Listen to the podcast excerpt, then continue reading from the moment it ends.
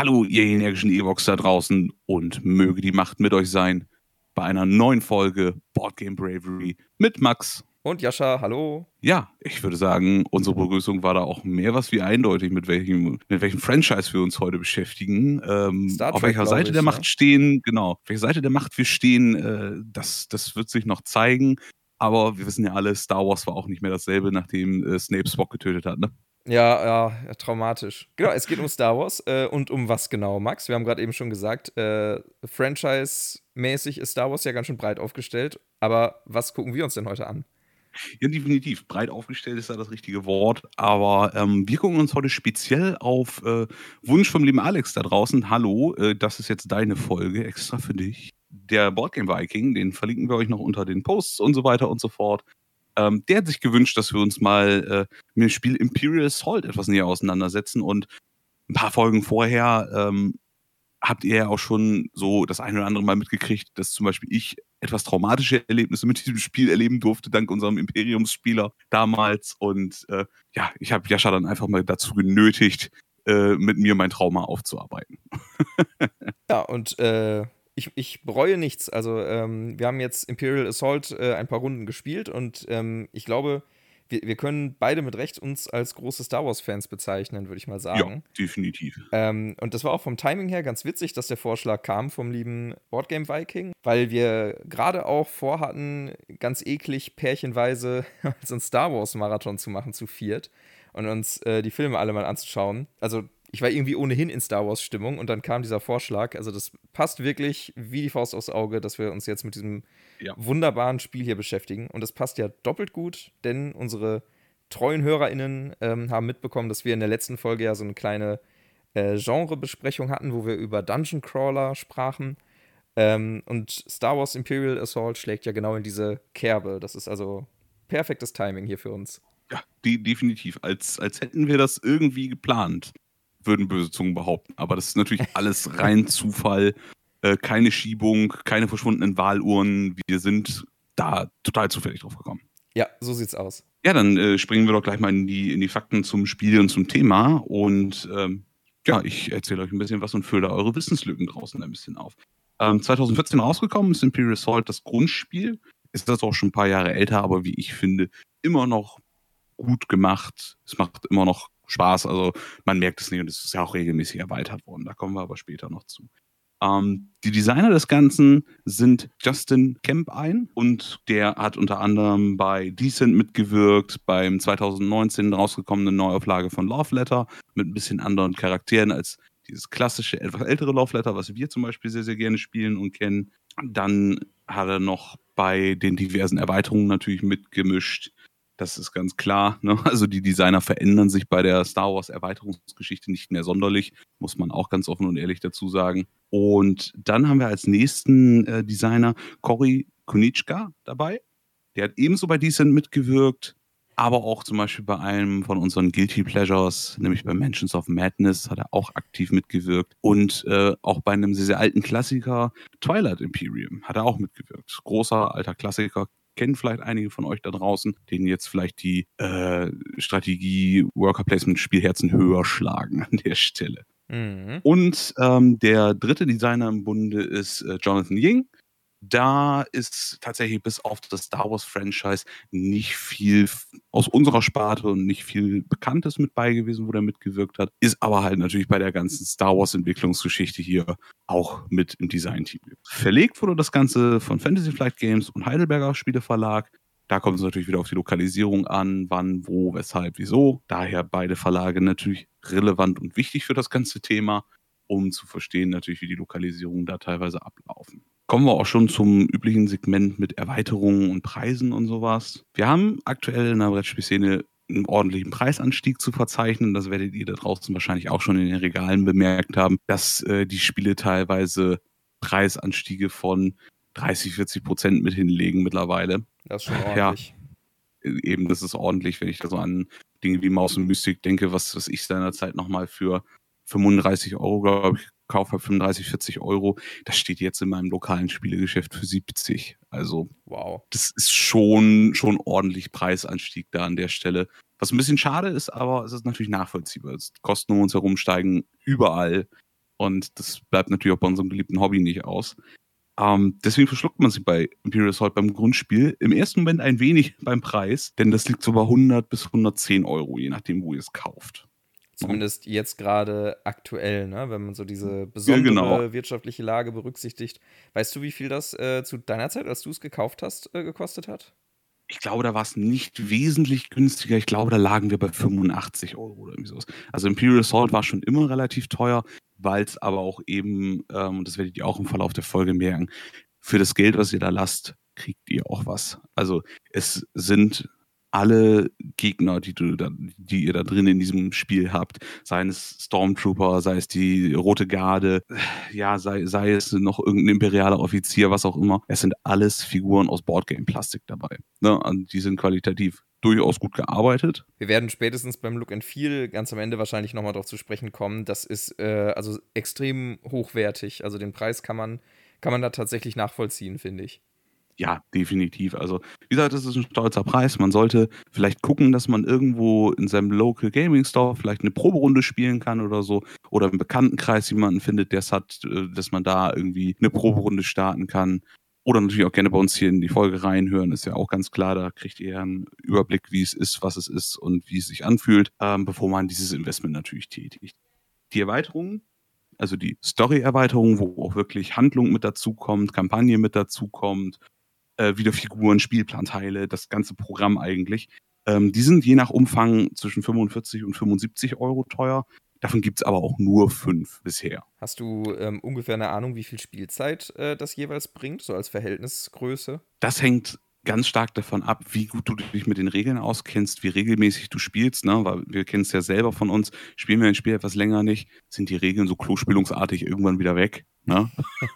und man muss sich erstmal wieder die ersten zwei Missionen reinfuchsen und so weiter. Und dann hängt es auch noch ganz stark davon ab, spielst du mit der App oder spielst du mit dem äh, Overlord-Spieler. Da kommen wir aber auch gleich noch zu. Das ist eine der kleinen Besonderheiten hier wieder bei Imperial Assault, finde ich. Kommen wir aber gleich noch mit dazu.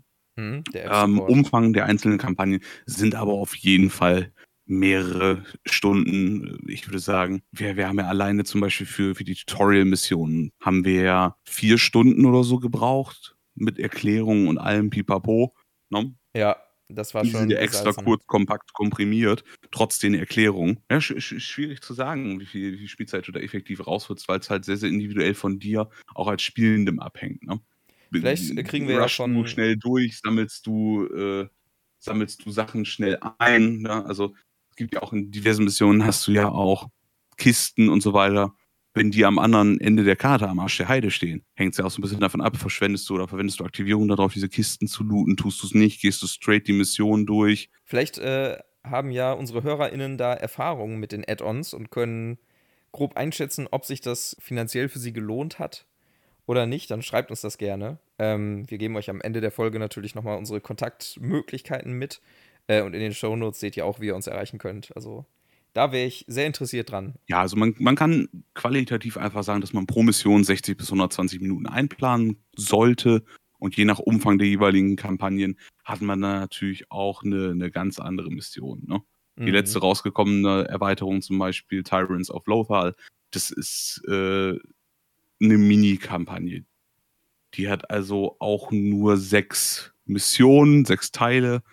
Da kriegt man dann für seine, ich glaube, das Ding liegt ungefähr bei 50 Euro, kriegst du, sagen wir mal, sechs bis zwölf Spielstunden. Okay. Ist jetzt also auch nicht wenig, finde ich persönlich. Wenn man es wieder runterbricht auf jeden Spieler, ne, auf jeden Spielenden, wir haben vier Spielende maximal, beziehungsweise fünf, wenn wir mit dem Overlord spielen. Das ist schon nicht wenig, was, also nicht wenig Spielzeit, die man da rausholen kann für das Geld, was man da reinsteckt. Zwischendurch hast du ja auch noch, da kommen wir beim, beim, äh, beim Mechanikprinzip nochmal so rein, aber kurz angeteasert, hast du zwischendurch ja auch noch, um, um den Preis ein bisschen zu rechtfertigen, du hast ja die, die, die Entwicklung du entwickelst dich ja als Charakter. Du hast nach den jeweiligen Missionen hast du immer noch die Situationen, wo du Credits ausgibst, wo du XP ausgibst, neue Ausrüstung kriegst und so weiter und so fort.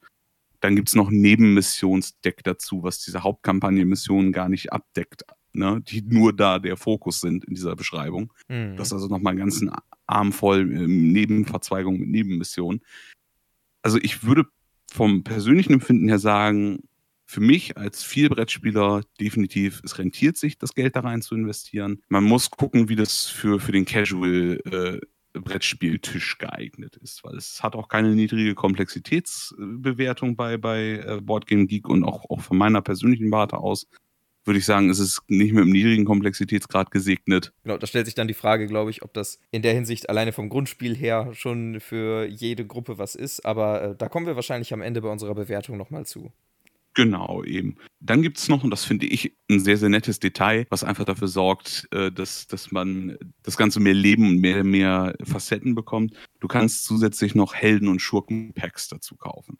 Da sind dann so bekannte Gesichter dabei, wie natürlich Darth Vader, Luke Skywalker, Han Solo, Boba Fett, Django Fett gibt es, wenn ich mich nicht ganz stark täusche, auch noch. C3PO und R2D2. Also die, die ganzen bekannten Charaktere einfach aus der Lore kannst du dir als Helden- und Schurkenpacks dazu kaufen. Die kosten so zwischen 10 bis 15 Euro, je nachdem, wo ihr sie holt. Und die können euch dann halt als Verbündete während der Mission zur Seite stehen oder halt als Gegner und Schurken gegenüberstehen wohlweise wählen, was ihr da kauft. Nicht nur die ganzen Schurken kaufen, sonst freut sich euer Imperiumsspieler oder die App.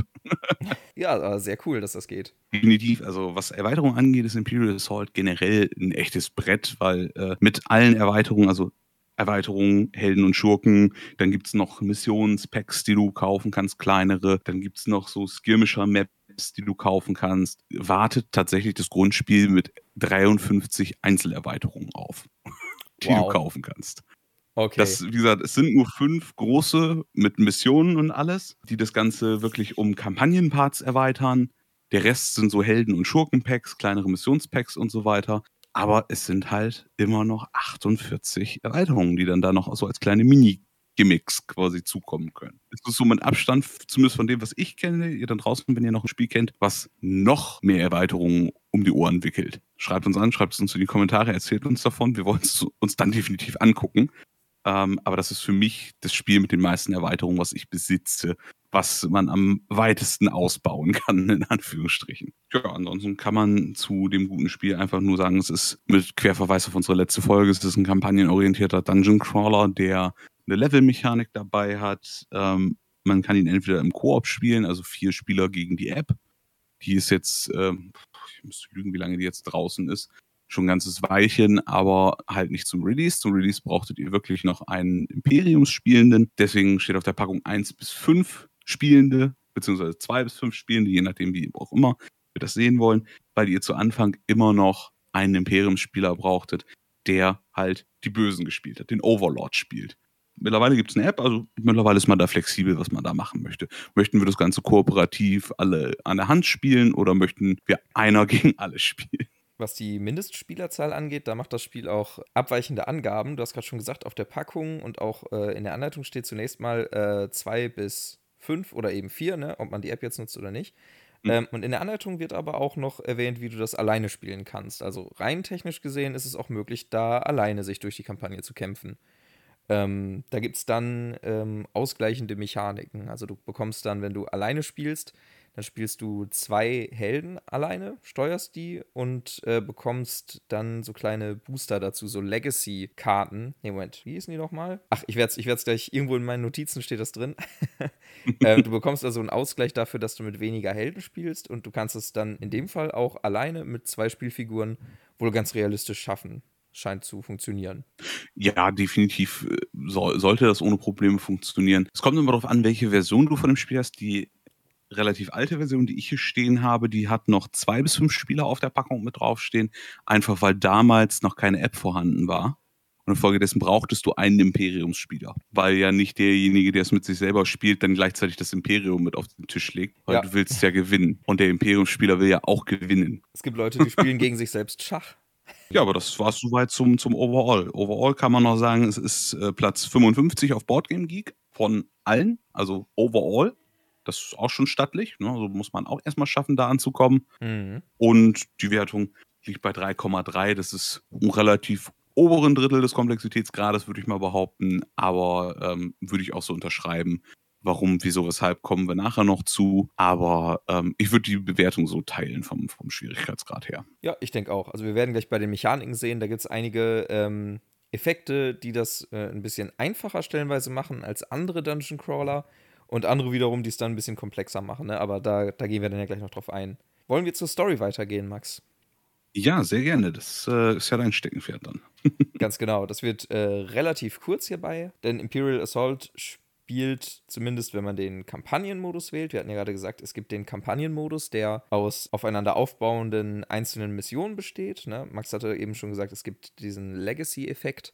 Der Charakterfortschritt wird von einer Mission in die nächste mitgenommen, genauso wie stellenweise Loot und äh, die Währung, die es im Spiel gibt. Ne? Die sammelt man dann an, kann die ausgeben am Ende der Mission, um dann in der nächsten Mission besser vorbereitet zu sein. Und dann gibt es diesen Skirmish-Modus, bei dem im Grunde genommen so kleine äh, Schlachten da ausgetragen werden. Aber wenn man im Kampagnenmodus loslegt, wie gesagt, dann spielt das Spiel nach der Zerstörung des Todessterns, also nach Episode 6, muss man ja dazu sagen. Genau, es geht darum, dass das äh, Imperium trotz der Zerstörung des Todessterns versucht, äh, die Kontrolle noch in der Galaxis zu behalten und die RebellenspielerInnen sind eben noch dabei, diesen Einfluss des Imperiums zu brechen, indem sie in so einer kleinen Gruppe aus Eliteeinheiten so mehr oder weniger verdeckte Stealth-Missionen ausführen, um eben die Reste des Imperiums zu vertreiben. Ich fand ganz interessant, dass äh, mir dieses Setting gerade vor wenigen Tagen noch ganz woanders begegnet ist. Das ist mal wieder, ich mache das irgendwie jetzt in jeder Folge, ein kleiner Verweis in die Videospielwelt.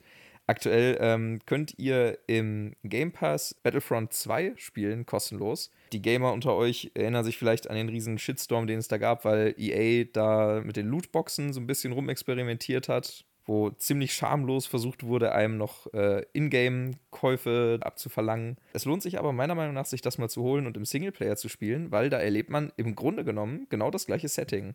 Also die Mission startet direkt also die, die Einstiegsmissionen gehen los mit der Zerstörung des Todessterns und man ist dann auf Endor unterwegs, um äh, eben noch die letzten Rebellen da auszulöschen, beziehungsweise dann äh, auch von da wieder zu entkommen.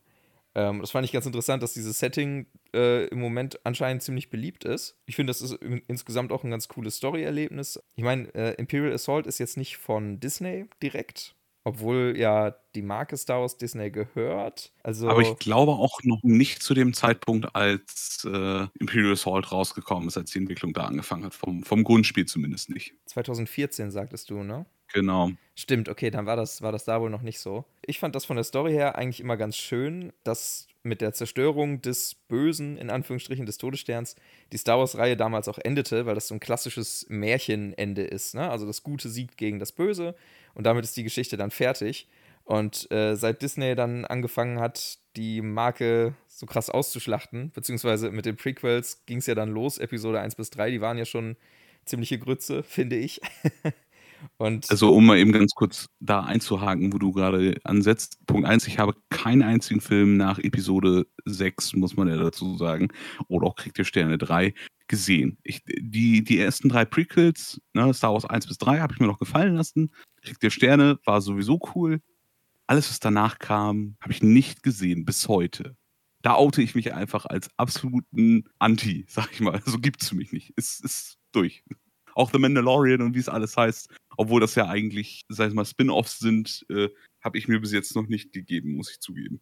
Also wenn du dir die Prequels angeschaut hast äh, mit Hayden Christensen und mit mit Jar Jar Binks als Figur und so, dann dann kann es nur besser werden. Also wenn, wenn, wenn du mit den dreien klargekommen bist, dann können die Sequels dir eigentlich auch nur gefallen, auch wenn die natürlich auch nicht äh, längst nicht so gut sind wie äh, okay. die Originalfilme. Also es ja, wäre okay. wär jetzt meine Empfehlung. Vielleicht ziehen wir ja, wie gesagt, unseren Filmmarathon nochmal durch und gucken uns alle Star Wars-Teile an. Ähm, ja. Können, können wir ja mal mit, mit, äh, mit ins Auge fassen. Ich habe jetzt aber übrigens auch mal nachgeschaut, weil mich das gerade ein bisschen interessiert hat. Ähm, tatsächlich hat Disney schon Oktober 2012 alle Rechte an Star Wars und einem Franchise gekauft. Ach, so früh schon, das ist ja krass. Ja, für eine stolze Summe von 4,08 Milliarden Dollar hat der liebe George Lucas äh, die Rechte, äh, also wollte er zu Lebzeiten dann halt seine Nachfolge damit schon regeln und hat das alles einfach an die Walt Disney Company verkauft. Ja, für, so, für über 4 Milliarden hätte ich mir das auch überlegt, glaube ich. Ja, du, ich wollte gerade sagen, und man, man, will ja auch noch einen schönen Lebensabend haben, ne? Das äh, kann man ja schon, schon nachvollziehen. Ja. Ich meine, George Lucas ist mit 44er Baujahr jetzt auch neben der jüngsten einer. 78 ist er jetzt, wenn meine Mathekenntnisse mich nicht täuschen. Ja, also sieht nach dem Verkauf auch äh, auf jeden Fall ganz danach aus, als wird das klappen mit dem gemütlichen Lebensabend. Äh, nee, aber äh, um, um zur Sache zurückzukommen, ähm, das, das hatte mich schon an den Sequels und den Prequels im Grunde auch gestört, dass man diese abgeschlossene Handlung damit nochmal äh, noch aufrollt und ja, eigentlich so ein schönes Ende dann kaputt macht. Naja, ich finde, ich finde bei Imperial Assault ist das nicht so gravierend, weil es eben ein, ein, Brettspiel ist. Und da kann man sowieso drüber diskutieren, inwiefern ist das jetzt, ist das jetzt Kanon. Aber ich muss auch gestehen, seit ich eben zumindest hier im Singleplayer jetzt Battlefront gespielt habe, das Setting ist schon irgendwie spannend, so zu sehen, wie es danach noch weitergeht. Äh, auch wenn es, wie gesagt, eben einem so ein bisschen das, das Märchenhafte an Star Wars wegnimmt. Aber das ist wahrscheinlich eine Geschmackssache und das, das bemerke ich jetzt immer, immer mehr. Es ist auch eine Frage des Alters.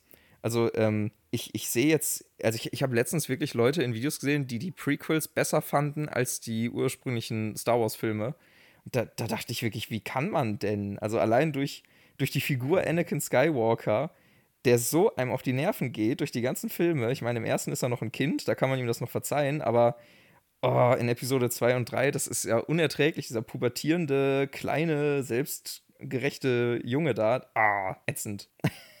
ja, ja, also ich, ich muss es auch wirklich sagen, ich, ich habe leider auch nicht mehr genau im Kopf, aber ähm, der, der gute äh, Lars von Board Game Theory hat vor kurzem auch eine äh, ne, ne Umfrage in seiner Instagram-Story gemacht mit den nervigsten, eurer Meinung nach nervigsten Star Wars-Charakteren. Und ich war erschrocken, dass Anakin Skywalker Jar Jar Binks abgehängt hat. das war so nicht so, hm, okay, selten ist ein Protagonist schlimmer gewesen als ein Gangen. ich kann es ich ein Stück weit nachvollziehen, weil Jar Jar Binks ist kacke, aber ähm, bei dem steht auch gar nicht zur Diskussion, ob er jetzt ein, ein, ein, wichtiger Charakter ist, der irgendwie eine Rolle spielt. Der, der ist halt der Comic Relief, auch wenn der wenn halt blöd ist. Aber Anakin Skywalker, zumindest so in Episode 2 und 3, der ist ja so ein, der ist ja eine Hauptfigur und hat viel Screentime, den siehst du ja andauernd. Und jedes Mal ist er kacke und nervig, weil er dieses pubertäre, nörgelige halt die ganze Zeit hat, weißt du? Und das geht einem dann qualitativ stärker auf die Nerven. Ja, okay, also willkommen zu unserer Star Wars-Folge, wo wir jetzt über Filme ja. und Lore äh, alles abrennen und komplett den Faden verlieren, genau. nee, aber, aber das, äh, das ist im Grunde genommen auch alles schon zur, zur Story. Wenn ihr mehr erfahren wollt, ähm, schaut euch die Episoden 3 bis 6 an. Dann, dann wisst ihr im Grunde alles, was ihr wissen müsst, um mit Imperial Assault was anfangen zu können. Also ich glaube, die ja, Prequels sind, sind nicht besonders wichtig, um das zu verstehen. Das, nee, das knüpft eher ans klassische Star Wars an. Klassisches Krieg der Sterne reicht. Okay, ähm, insofern, äh, Max, ich übergebe an die Mechaniken. Wie spielt sich das Ganze denn? Ja, grundsätzlich haben wir ja schon ein bisschen was angedeutet. Das Ganze hat ein Kampagnensystem und hat ein sehr, schönes Kampagnensystem, weil man einfach entweder natürlich in der App oder äh, dann mit Karten gelegt. Ich persönlich finde die App optisch ansprechender. Mag jetzt ein, einige da draußen geben, die die Hände über dem Kopf zusammenschlagen. Deal with it. Du hast da wirklich so eine Sternenkarte vor dir, wo du die Missionen auswählen kannst, die du machen willst. Und allein das finde ich schon unglaublich stilvoll und stimmungsvoll, dass du wirklich mit deiner Gruppe da sitzt und auf so eine Sternenkarte glotzt und sagst, was machen wir denn jetzt? Ja, ja kümmern wir uns jetzt hier um, um die Mission auf dem und dem Planeten? Ja, lass uns das mal machen.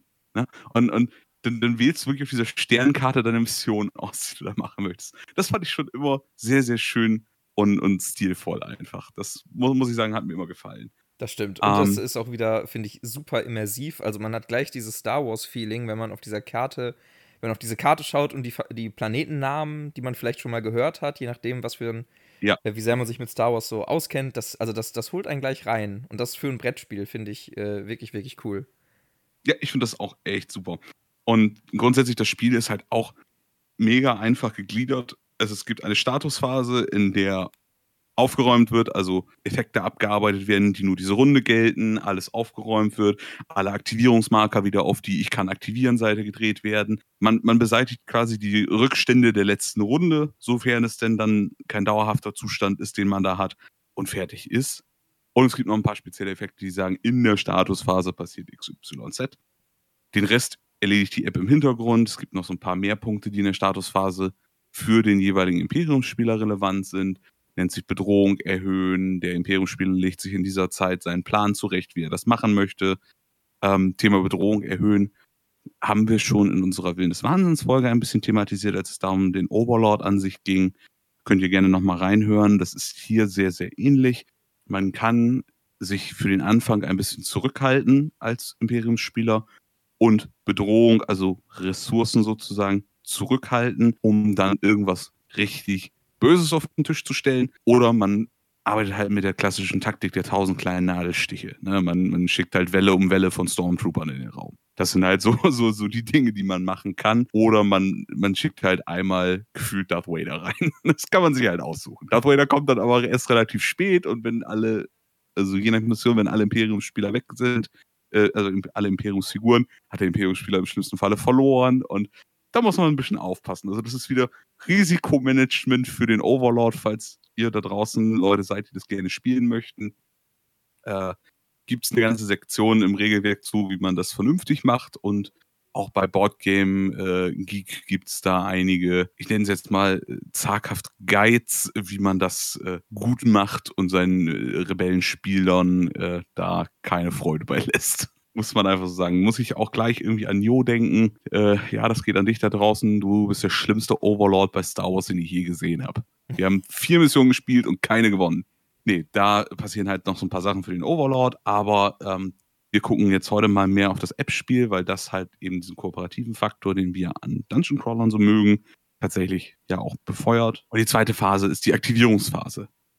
Viel, viel mehr Phasen hat dieses Spiel auch nicht. Das finde ich das Schöne. Äh, die Aktivierungsphase sagt schon der Name. In dieser Phase werden spielende Figuren von den Rebellen, Imperiumsfiguren vom Overlord aktiviert. Das Schöne an dieser ganzen Geschichte ist, und das finde ich unglaublich toll an diesem, an diesem System, weil es mal was anderes ist, es wird wechselseitig aktiviert. Das heißt, die Rebellen aktivieren eine Figur, dann aktiviert der Overlord eine von seinen Truppen dann sind wieder die Rebellen dran, dann wieder der Overlord, dann wieder die Rebellen, dann wieder der Overlord, bis halt alle Figuren durchaktiviert sind bei allen.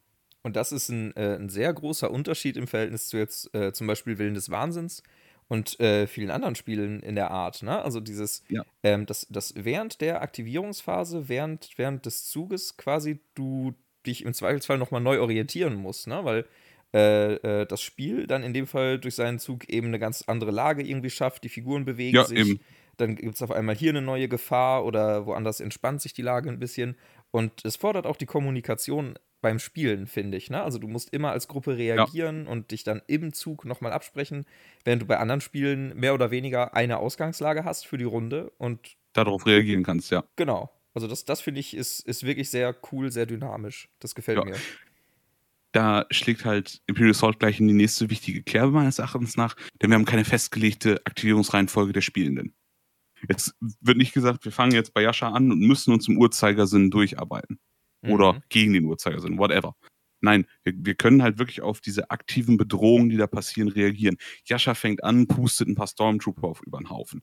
Auf einmal kommen bei mir aber Rotgardisten um die Ecke. Ja, da müsste ich dann ja vielleicht darauf reagieren, auch wenn ich nicht direkt links neben Yasha sitze, sondern irgendwie zwei Plätze weiter. Wäre das schon ganz gut, wenn ich vorher dran bin, bevor diese Rotgardisten mich vor Möbeln kommen ohne Ende. Ne? Und, und, man muss dann irgendwie durchtauschen. Dann sagt man, okay, dann ist Max dran und, und, dann ist der nächste dran und hier und da. Und da kannst du halt schön flexibel einfach die Aktivierung staffeln. Deswegen gibt es auch die von mir eben gerade angeteaserten Aktivierungsmarker, die man dann auf der rote Seite dreht, wenn man nicht mehr aktivieren darf, damit da kein heilloses Chaos entsteht. So eine Aktivierung besteht für die Rebellen aus zwei Aktionen. Die sind eigentlich ganz klassisch wie bei fast allen Dungeon Crawlern. Das klassische Bewegen, das Angreifen, das Interagieren mit Objekten, Türen öffnen, Kisten öffnen, Schalter drücken. Ihr könnt euch auch ausruhen, um äh, Schaden und, und Stress zu heilen, der dabei entsteht. Äh, und ihr könnt teilweise auch Spezialaktionen machen. Das Spezialaktionen machen ist mit einem gesonderten Symbol markiert. Das ist so ein kleiner netter Pfeil. Diese Spezialaktionen sind gesondert markiert und sind entweder missionsabhängig oder Charakter- bzw. Fertigkeiten und Waffen abhängig. Je nachdem, was da zutrifft, ähm, könnt ihr halt im Zweifel Spezialaktionen auch für eure Aktionen machen. Ein ganz signifikanter Unterschied, den ich persönlich auch unglaublich toll finde an Imperial Assault, wo wir gerade wieder beim Thema Flexibilität waren. Es ist einer der wenigen Dungeon Crawler, wo ihr eure Bewegung unterbrechen könnt, um Dinge zu tun. Wenn ich mich bewege, habe ich eine Geschwindigkeit von sechs und darf mich damit sechs Felder bewegen. Ich kann aber auch drei gehen aus meiner Deckung raus, zwei Stormtrooper erschießen und wieder drei in meine Deckung zurückgehen. Ja. Das, das gibt dem Ganzen nochmal wieder etwas Dynamik in das Ganze.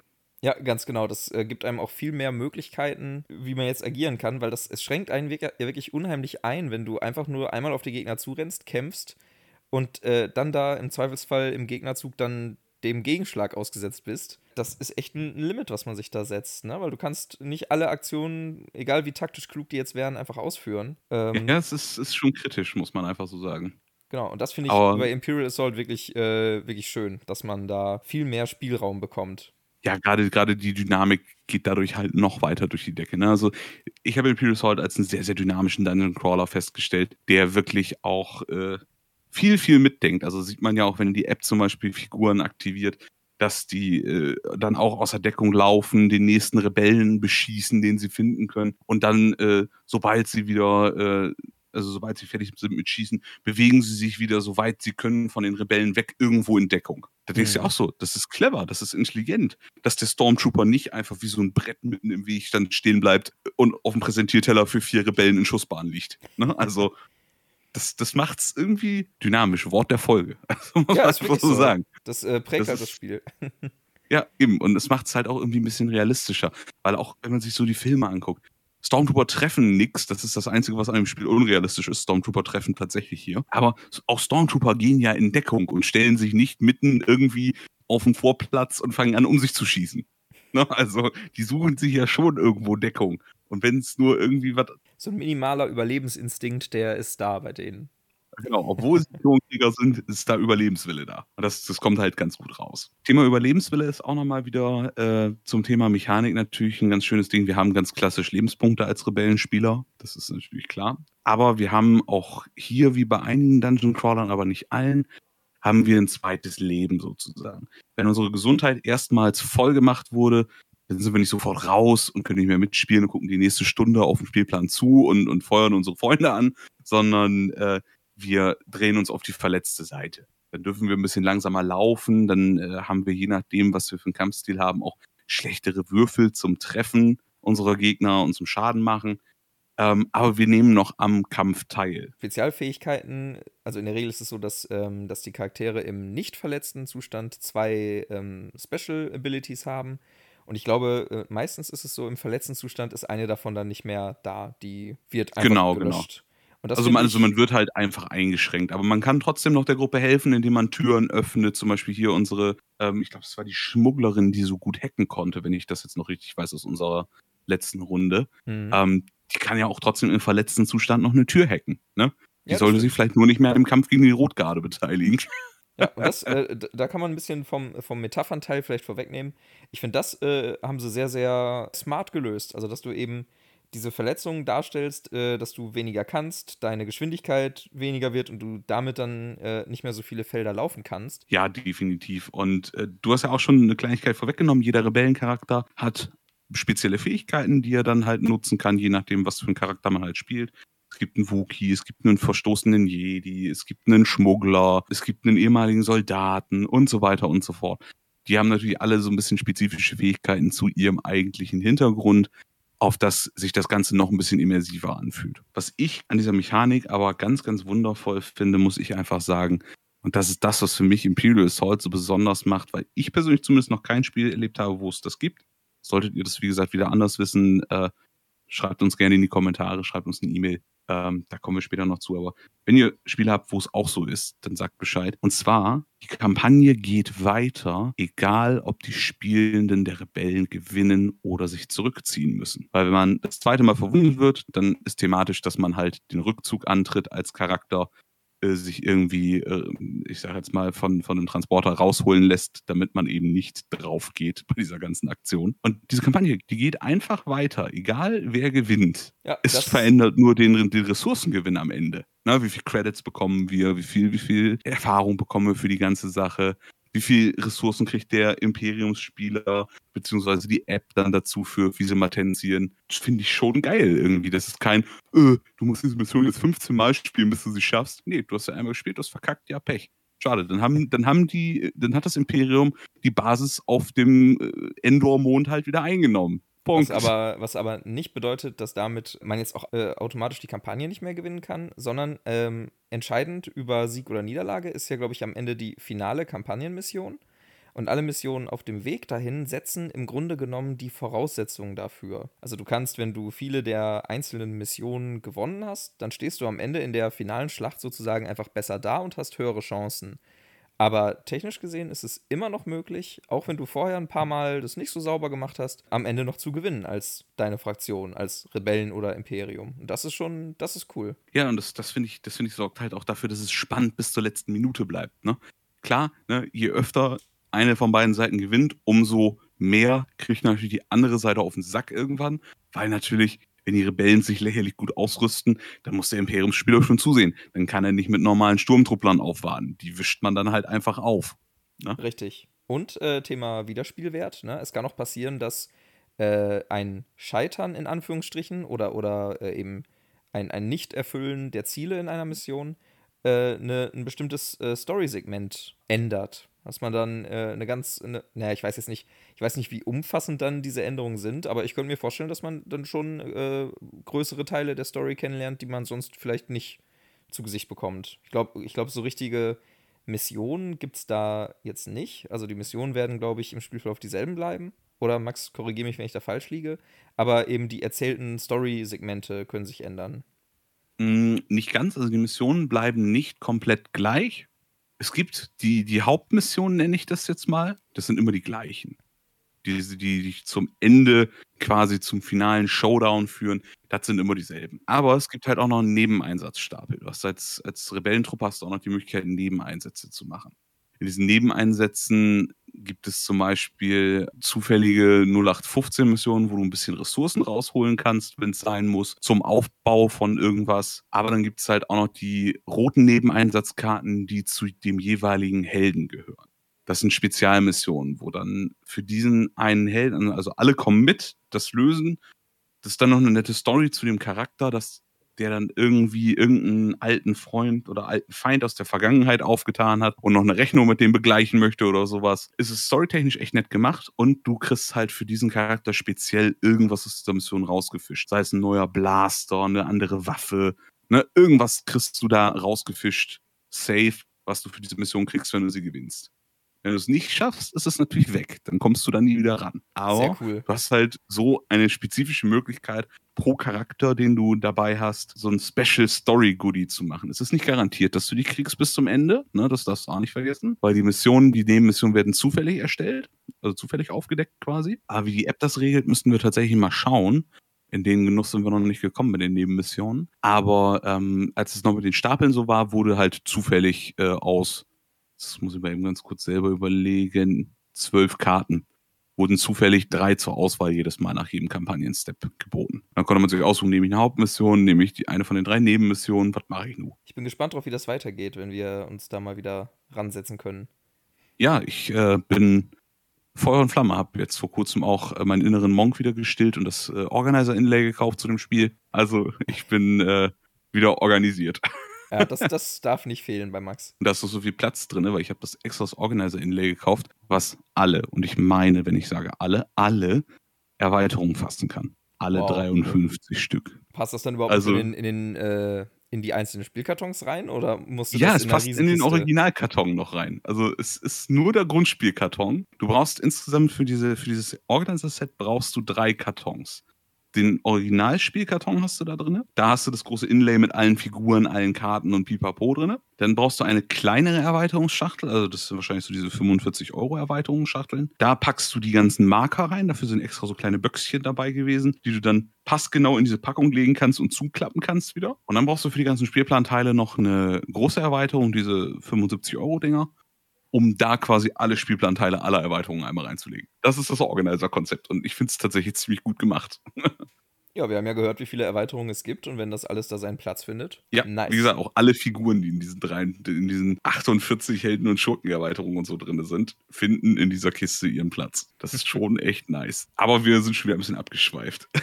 Ach, ein, ein ja, klein wenig das war es eigentlich so zum Thema Mechanik auch. Wir haben jetzt, glaube ich, alles Wichtige zum Thema Mechanik mit erklärt. Ausruhen, heilen hatten wir. Wir haben so ein bisschen geguckt, äh, wie das an sich abläuft, was so die Spezi Spezialitäten im Vergleich zu anderen Dungeon Crawlern unserer Meinung nach sind.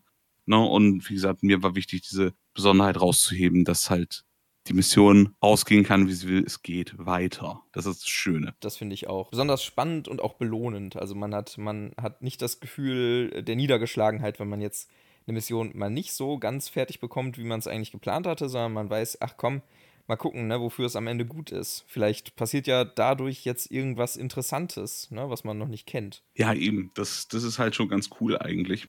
Das ist, das ist wirklich für mich was Besonderes, das, was äh, Imperial Assault auch einfach ausmacht. Dass ich halt einfach Realismus dabei habe, dass nicht das komplette Spiel vorbei ist, nur weil ich eine Mission mich zurückziehen musste, weil ich mich dem Imperium geschlagen geben musste, sondern dass man halt einfach an anderer Stelle wieder angreifen kann. Nach kurzem Wundenlecken äh, wird dann direkt ein anderer Planet angegriffen. Das ne, Prinzip der tausend Nadelstiche halt. Ja, genau. Jo, wollen wir dann äh, zum Metaphernteil weiterspringen? Ja, würde ich sagen, springen wir in die Metapher.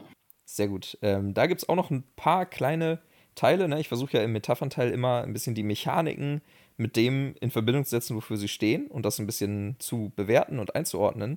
Also kommen hier auch noch mal so ein paar kleine Mechanikteile wieder rein, die dann aber eher detailliert sind. Wir hatten über die Miniaturen ja schon ganz kurz besprochen. Die werden mit Sicherheit am Ende beim, äh, beim Look and Feel auch noch mal auftauchen, so wie ich uns kenne. Ne, das ist wie bei, wie bei vielen Dungeon Crawlern so, auch bei Imperial Assault äh, die Spieler haben ihre eigenen Avatare und die Gegner eben auch als Figuren auf dem Feld. Ne, soweit erstmal nicht groß überraschend. Ähm, was ich aber sehr, sehr cool finde, ähm, das sind die Spielfeldteile, auf denen das Ganze stattfindet. Ne? Also der Dungeon technisch gesprochen oder die, die Landschaft, in der man da spielt setzt sich ganz klassisch aus so Puzzleteilchen zusammen, die man aneinander stecken kann, ne, wie eben auch bei, bei anderen Spielen. Und das Besondere bei Imperial Assault, finde ich, ist die Darstellung von so Sichtfeldern und äh, Schusslinien, wie das gemacht wird. Ich finde nämlich, dass man bei dem Prinzip, wie das bei Imperial Assault funktioniert, sich sehr gut in so eine Ego-Perspektive schon fast so reinversetzen kann, wie die Landschaft da aussieht.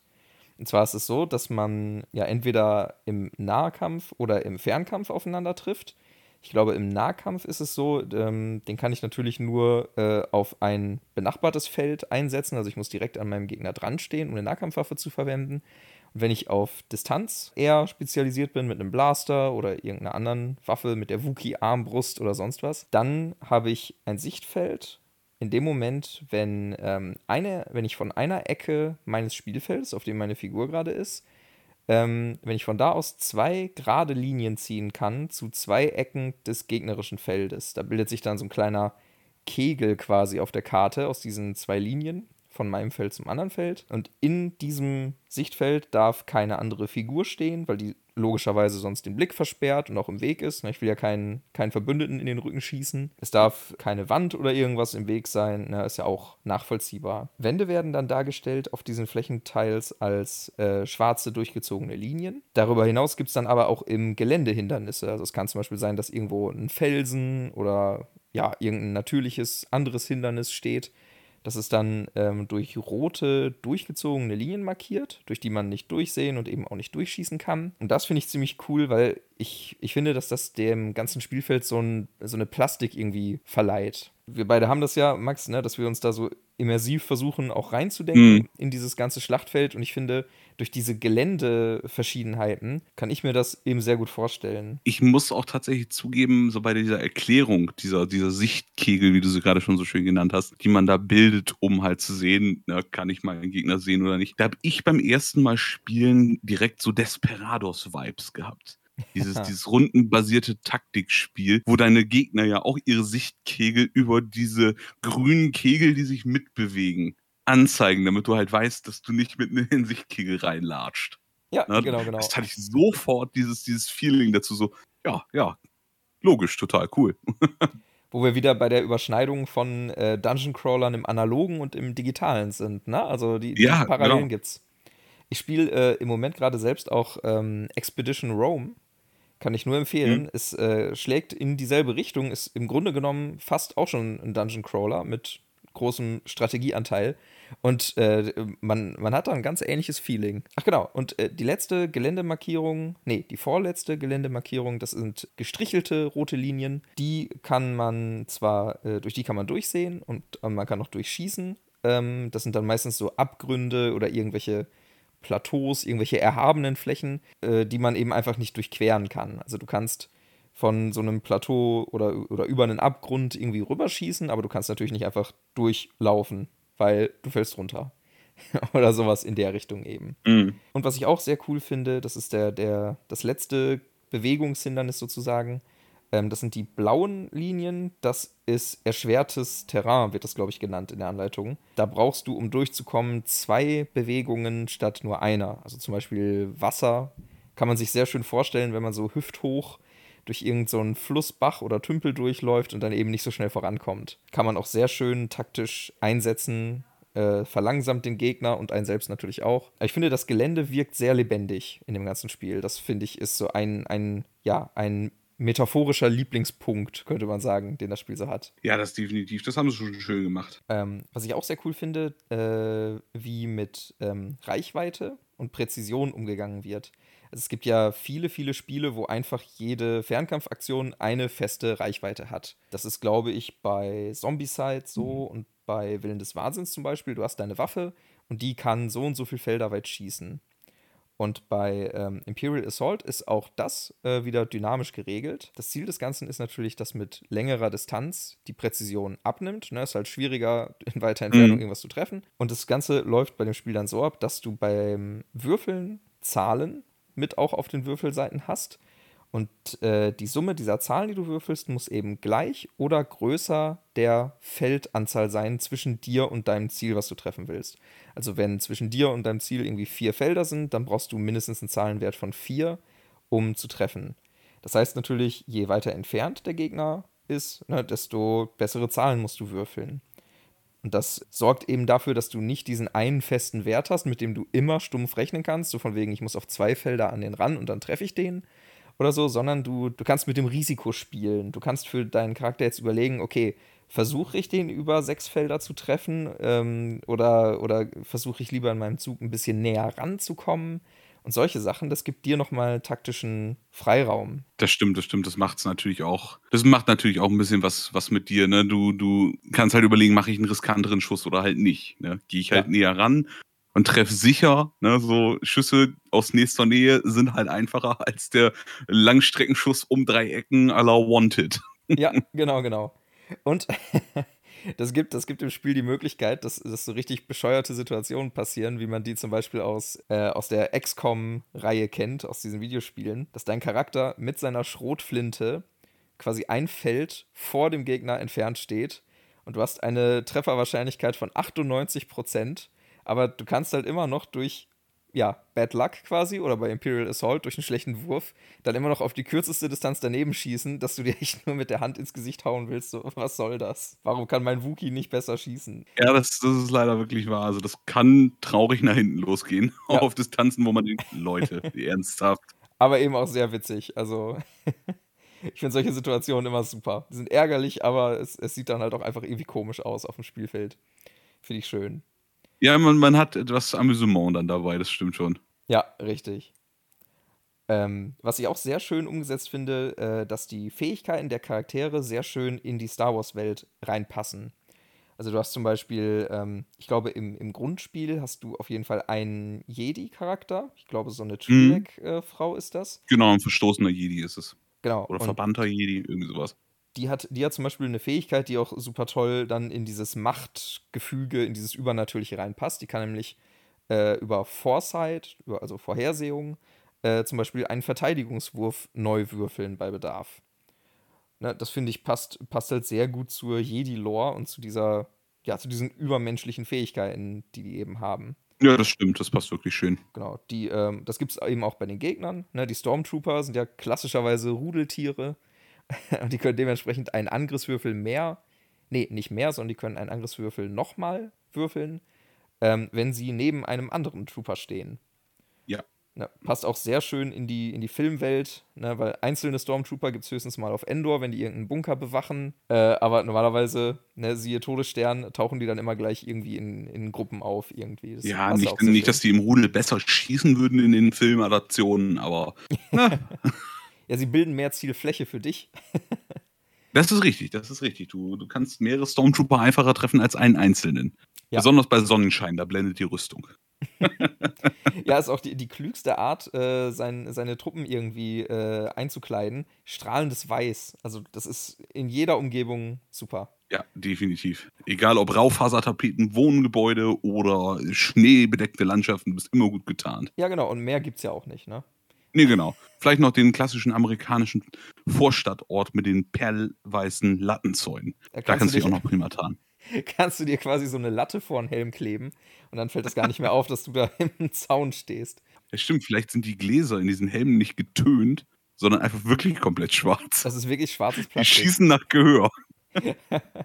Vielleicht haben sie auch Ultraschallsensoren. Die haben da unten diese beiden Außenmikrofone an den Helmen. Vielleicht machen die ja irgendwie sowas. Gruselig würde es erst werden, wenn die wie die Klicker aus The Last of Us klingen würden. Das ist ein widerliches Geräusch. Jeder, der das da draußen kennt, wird wahrscheinlich jetzt gerade nickend am Podcast sitzen und sagen, ja, boah, eklig.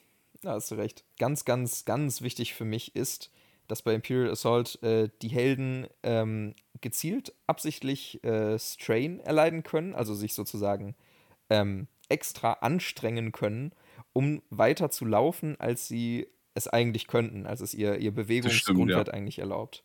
Das finde ich klasse, weil äh, es ist ja einfach nur logisch, dass Personen in, in so einer Kampfsituation auch mal über sich hinaus wachsen und äh, gerade noch einen Schritt mehr gehen, um irgendeine Deckung zu erreichen, auch wenn sie dann halt voll am Ende ihrer Kräfte sind. Aber ähm, es, es wirkt halt oft eigenartig, wenn das in einem Spiel nicht geht. Also mein, mein bestes Beispiel ist dafür Willen des Wahnsinns.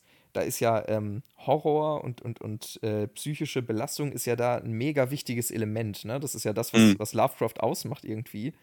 Aber wenn dann bei Willen des Wahnsinns so ein, so ein riesiges Sternengezücht hinter dir herläuft, glaub nicht, dass deine Charaktere sich dann irgendwie mal genötigt sehen, einen Schritt schneller zu laufen oder so, sondern du hast dieselbe Bewegungsreichweite, die du hast, wenn du durch irgendeine Parkanlage oder so spazieren gehst, draußen im Außenbereich oder sowas. Weißt du, Sternengezücht hinter dir, da reicht so ein gemäßigter, langsamer Gang. Du musst nicht irgendwie schneller werden. Nö, nö. Leichtes Joggen. ja, genau, leichtes Joggen.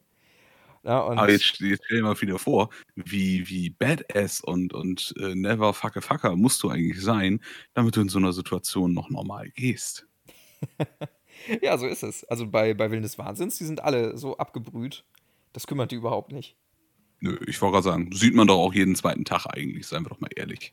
Ja, ja, so langsam, ne, je mehr, je mehr Wissen über den Mythos man hat, desto entspannter geht man dann auch mit so Alien-Kreaturen um. Ne, das, das, das, muss, ich, muss ich echt so hervorheben. Das ist ein Punkt. Klar, es ist ein Spiel und ähm, man, man gewöhnt sich so an die Mechanik, aber wenn man da mal genauer drüber nachdenkt, dann stört einen das irgendwie. Also mich zumindest, wenn ich Willen des Wahnsinns spiele oder andere Spiele, wo das eben nicht möglich ist.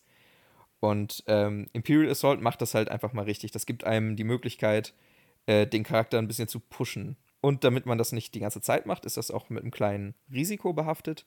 Denn äh, wenn deine Charaktere im Spiel mehr Strain erleiden, also sich mehr anstrengen, als ihre, ihre Ausdauer eigentlich hergibt, dann äh, wird der überschüssige Strain, die überschüssige Belastung einem als Schaden zugefügt, wenn man Pech hat. Also wenn das, wenn du dich gerade so angestrengt hast und dann ist der Gegner am Zug und der macht irgendwas, was deine, was, was dir äh, Belastungen zufügt, dann wird dieser Überschuss, was über dein Limit hinausgeht, als direkter Schaden bei dir verbucht. Äh, und das, das finde ich gut. Also man, man muss wirklich immer abwägen, ne? lohnt sich das für mich, äh, jetzt mich dazu überanstrengen, um noch in Sicherheit zu kommen? Oder riskiere ich es meinetwegen auf offener Fläche zu stehen, weil die Konsequenzen sonst noch schlimmer sein könnten? Also das finde ich, find ich toll. Ja, das definitiv. Ähm, jetzt muss ich noch mal gucken. Ich glaube, das ist, ja, das ist sowieso auch grundsätzlich, was du gerade sagst, diese zusätzlichen Bewegungspunkte. Äh, sind sowieso beschränkt auf zweimal pro Aktivierung. Also du darfst maximal zwei äh, aus äh, hier diesen Ausdaueranstrengungsschaden erleiden, um dich zu beschleunigen. Das geht nicht unendlich oft. Was ja auch nur realistisch ist eigentlich. Ne? Ja, genau, also, eben. Irgendwann ist die Puste weg. Ne? Genau, du kommst halt an deine Grenze, aber du kannst immerhin, wenn du willst, ein Schrittchen schneller ja, laufen. Eben. Ich wollte gerade sagen, du kannst halt aus, keine Ahnung, Sechserbewegung kannst du eine Achterbewegung machen, wenn es die Situation erfordert, ohne dafür jetzt zweimal bewegen aktivieren zu müssen. Richtig.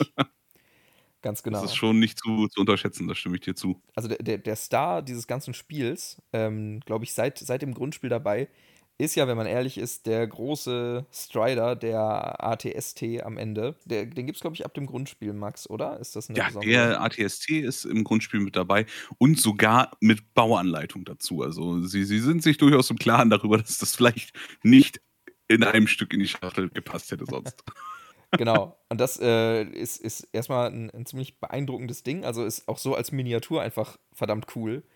Ähm, könnte man vielleicht auch für, für andere Tabletop-Spiele irgendwie nutzen. Ich weiß nicht, wenn es da Star Wars-mäßig irgendwie was gibt. Es gibt definitiv gibt es äh, Star Wars Legion. Ist wirklich ein reines Star Wars Tabletop. Ach, guck an. Na, also ich finde, die Miniatur sieht schon fast äh, von der Größe und von den Maßen her so aus, als würde das da irgendwie zugehören. Das ist schon ein, ein richtig cooler Klopper. Ähm, und ich finde cool, wie sie es bei ähm, Imperial Assault äh, umgesetzt haben, dass so ein großer Gegner sich natürlich auch anders bewegt als die kleinen, wuseligen Stormtrooper oder die Heldenfiguren selbst. Und zwar ist es. Ne, es, es wird bei Imperial Assault so eine Trägheit dadurch erzeugt, dass ähm, die Figuren, ähm, also alles, was mehr als ein äh, ein Quadrat, ein kleines Feld beansprucht. Das gilt als groß. Und diese Figuren können nicht diagonal gehen, sondern eben immer nur in, in eine gerade Richtung. Und das Besondere ist, äh, die Richtung zu ändern kostet einen Bewegungspunkt. Also im Grunde genommen die Base, auf der die Figur draufsteht, äh, zu drehen. Das ist halt bei so einem dicken Koloss nicht so einfach wie äh, für die lieben kleinen Stormtrooper, sondern das, da muss man sich extra für anstrengen quasi. Beziehungsweise es dauert einfach ein bisschen länger und kostet dann eben eine Bewegung. Ja, wenn wir mal an die Filme dazu denken, glaube ich, dass so ein ATST, wenn ich da drüber nachdenke, sich, glaube ich, auch mindestens in zwei oder drei Schritten drehen muss. Ja, genau. Also, ähm, Damit er halt nicht, auch, auch nicht umkippt, weil diese Dinger sind mit zwei Beinen halt auch nicht so sonderlich gut stabil. Ne? Also es gibt, es Beine gibt ja, zusammenbinden mit einem kleinen Evok-Seil und die Dinger liegen lang. es gibt ja so richtig, richtig tolle Memes auch schon online, wie, wie unsinnig eigentlich diese Strider-Roboter sind. Vor allem gerade, wenn du die in so einem Urwald einsetzt, wenn die über Baumstämme und Äste stolpern und sowas, was dann ja im Film wirklich passiert. Ja, klar. Diese, diese Kampfläufer, die, die sind ja aber in jedem futuristischen Setting einfach unglaublich beliebt. Ich weiß auch, dass äh, die bei 40k Warhammer zum Beispiel als Sentinels äh, eingesetzt werden, so Kampfläufer, so zweibeinige und das, das ist ein Fantasy-Ding, glaube ich. Ja. Äh, ist Sci-Fi-Ding so. Ja, ist halt, ist halt bedrohlich, ne? Es sieht ein bisschen menschenähnlich aus bei den ATSTs, ne? Läuft auf zwei Beinen, äh, ist halt schwer und macht gruselige Geräusche, quietscht immer wie so ein, wie so ein Schrottplatz, wenn sie sich auf dich zubewegen. also kann man, kann man schon verstehen, aber ja, ich finde ich find das halt cool. Du hast recht, wenn die sich im, im Film drehen, dann müssen die ja auch dummerweise so ein paar Schritte machen. Die müssen die Füße anheben äh, und sich dann, ähm, ja, wie ein Mensch eben auch einmal neu sortieren quasi, um in eine andere Richtung zu gehen. Und das dauert da eben ein bisschen länger. Deswegen ein Bewegungspunkt extra und das finde ich, finde ich, haben sie da auch sehr cool umgesetzt. Man hätte das Ja, auch einfach machen definitiv. können, man hätte das auch machen können wie bei Willen des Wahnsinns, so von wegen, das Ding bewegt sich einfach pauschal nur zwei Felder, weil es so groß und langsam ist. Aber hier hat man da noch ja, ein kleines Feature dazu gepackt. Ne? Das Base-Drehen eben bewegt. Ja, und auch bei Willen des Wahnsinns halten sie sich manchmal nicht dran. Dieses, dieses, in dieser einen Mission, dieses sprintende Sternengezücht, was auf dem Weg zum Ausgang war, das, das war schon uncool, fand ich. Was dann irgendwie plötzlich so, es bewegt sich zwei Felder auf den nächsten Ermittler zu. Hat es einen Ermittler in Reichweite? Nein. Dann bewegt sich noch zwei Felder auf den nächsten Ermittler zu. Und ich so, ja, danke schön, Spiel. Danke, als wäre das Ding nicht schon schlimm genug. Nein, es rennt jetzt auch noch. Ja, stimmt, stimmt, stimmt. Ich erinnere mich, das sprintende Sternengezücht, super. Was nicht mal, was, was eigentlich nicht mal durch eine Türzage irgendwie durchpasst, aber sich trotzdem super schnell durchs Haus bewegen konnte. Ja, dieses Haus möchte ich danach auch nicht renovieren müssen. Ja, äh, Max, das wäre im Grunde auch schon, was ich für die Metaphern, für den Metaphernteil so vorbereitet hatte. Wollen wir zum Look and Feel weiterspringen? Oh ja, wir wollen sehen und fühlen, Jascha. Gerne. Sehr schön. Dann, äh, Äh. was, was siehst und fühlst du denn, wenn du an Imperial Assault denkst? Warten mal bis wir beim Geschmack ankommen. Nein, ähm, beim Look and Feel kann ich einfach nur sagen, was, glaube ich, auch schon hier an einigen Stellen deutlich geworden ist. Ich persönlich bin der Meinung, man kriegt für den Preis, den man da hinlegt, den ja doch stolzen Preis, wenn man das bedenkt, ähm, ein qualitativ gutes Spiel mit qualitativ hochwertigen Markern. Das ist vernünftiges Cardboard, was nicht sofort beim ersten Angucken irgendwie auseinanderfällt. Beim Ausstanzen der Marker und Spielplanteile hatte ich auch persönlich keine Probleme, wie man es manchmal kennt, dass es nicht richtig gestanzt ist und plötzlich die Hälfte vom Aufdruck am Stanzrahmen hängen bleibt, Mhm. wo man dann auch irgendwie äh, als, als ordnungsliebender Brettspieler irgendwie einen Anfall kriegt, einen innerlichen. Ähm, es ging alles super gut raus aus den Rahmen. Die Marker sehen, wie gesagt, schön aus. Man hat sich da auch Gedanken zu den Markern gemacht. Das finde ich immer ganz wichtig, dass du so bei Lebenspunkte, Schrägstrich Schadensmarkern äh, nicht nur 100 Millionen ein Schadenmarker hast, sondern auch größere für fünf Schaden zum Beispiel. Das finde ich ist immer ganz wichtig. Das haben sie hier auch bedacht in der Grundversion, dass du so einen Fünfer Schadensblips hast. dass du eben nicht bei einem 8-Schaden-Charakter 8 Einzelblips irgendwo auf dem Tisch rumfliegen hast. So wie im Casino nur so, so kleine Türmchen, die da bauen musst. Ja, ja, genau, genau. Wenn der, wenn der Wookie irgendwann 15 Schaden aushält, so nach dem Motto, dann hast du da dein, dein eigenes kleines Schadenstürmchen. Das fand ich ganz, ganz schön, dass sie da wirklich drauf geachtet haben. Und dass halt auch, wie gesagt, die Haptik von den Tokens sehr, ähm, ich nenne es jetzt mal, wertig und, und haltbar wirkt. Also nicht, dass sie einem sofort aus, aus, auseinanderbröseln, solange man sie zwei, dreimal spielt. Mhm. Ne? Äh, die Figuren sind, wie ich auch schon erwähnt habe, so aus Brettspiel Standardplastik gemacht, sind aber, finde ich, gut gearbeitet. Man hat keine übermäßigen Gussgrade, nix. Also ähm, man kriegt Figurenqualität für das, was man da macht. Und wenn man das mag, ja, das geht auch nochmal raus an dich, Alex, ne? Sieh mal mit Blood Rage zu, dass du mit, mit äh, Imperial Assault anfangen kannst hier, ne? Figuren bemalen. Stil und Optik sind halt klassisch Star Wars, also man kriegt wirklich schon, schon in den ersten Minuten kriegt man so diese, diese Star Wars Vibes, allein ja schon in der App durch die Sternenkarte und sowas, ne? Und auch die Designs der, der Karten sind halt wirklich atmosphärisch. Man, man ist sofort drin, finde ich. Ja, sehe ich genauso. Und die Würfel finde ich auch cool. Man hat eigenständige Würfel für dieses Spiel äh, in verschiedenen Farben. Da haben sie sich auch noch mal was überlegt. Das ist nicht der klassische W6, sondern hat zwar die Form eines sechsseitigen Würfels, aber unterschiedliche Symbole mit Zahlen drauf und hier und da. Und die unterschiedlichen Farben sind unterschiedlicher Qualität sozusagen. Ne? Also der eine Würfel ist besser als der andere. Das finde ich auch noch ganz nett eigentlich, muss ich sagen. Und auch die Würfel machen auf mich jetzt keinen, keinen schrottigen Eindruck, muss man einfach sagen. Sie sind gute Würfel, die auch, äh, wenn sie dann manchmal schon für meinen Untergang gesorgt haben, scheinbar dann doch ganz gut funktionieren. Ja, ich glaube, das war so mein persönlicher Eindruck zum, zum ganzen Look and Feel. Ja, also ich, ich kann dir da nur zustimmen. Ich finde, ähm, wir hatten es schon angesprochen, ich finde, dass, es, dass man diesen Strider, diesen ATST da bekommt äh, im Grundspiel gleich mit, das finde ich super. Also es ist wirklich so das, das äh, Königsstück quasi in dem Grundspiel, äh, rein optisch und auch von der, ähm, von der Wertigkeit her. Ne? Das ist jetzt kein, keine billige Miniatur oder so, sondern das macht schon was her. Ich finde gerade die Bodenkacheln, die Teils, die sind richtig, richtig schön, abwechslungsreich. Und ähm, man, man bekommt wirklich direkt so das typische Star Wars-Feeling, ne? wie du gerade schon gesagt hast. Also man, das fühlt sich, fühlt sich nicht an wie irgend so eine, eine, eine, kalte, leblose Welt, durch die man da läuft. Hauptsache, man hat irgendwie so ein Dungeon, in dem man sich bewegt, sondern das, das ist richtig atmosphärisch und hübsch gemacht. Die ja. Artworks, ne, auch auf den Charakterkarten, auch auf den Gegnerkarten, also die, die sehen richtig, richtig badass aus, stellenweise bei den Imperialen und, und die äh, Heldenkarten sind halt auch richtig, richtig schön gemacht. Ich weiß nicht, inwiefern das bei Look and Feel reinpasst. Wenn man da auch so die, die User Experience mit reinnimmt, dann äh, ist die App auch nochmal ein großer Pluspunkt, weil ne, wir haben die Sternenkarte schon angesprochen. Ich, ich, ich zähle das jetzt mal unter den Look mit dazu.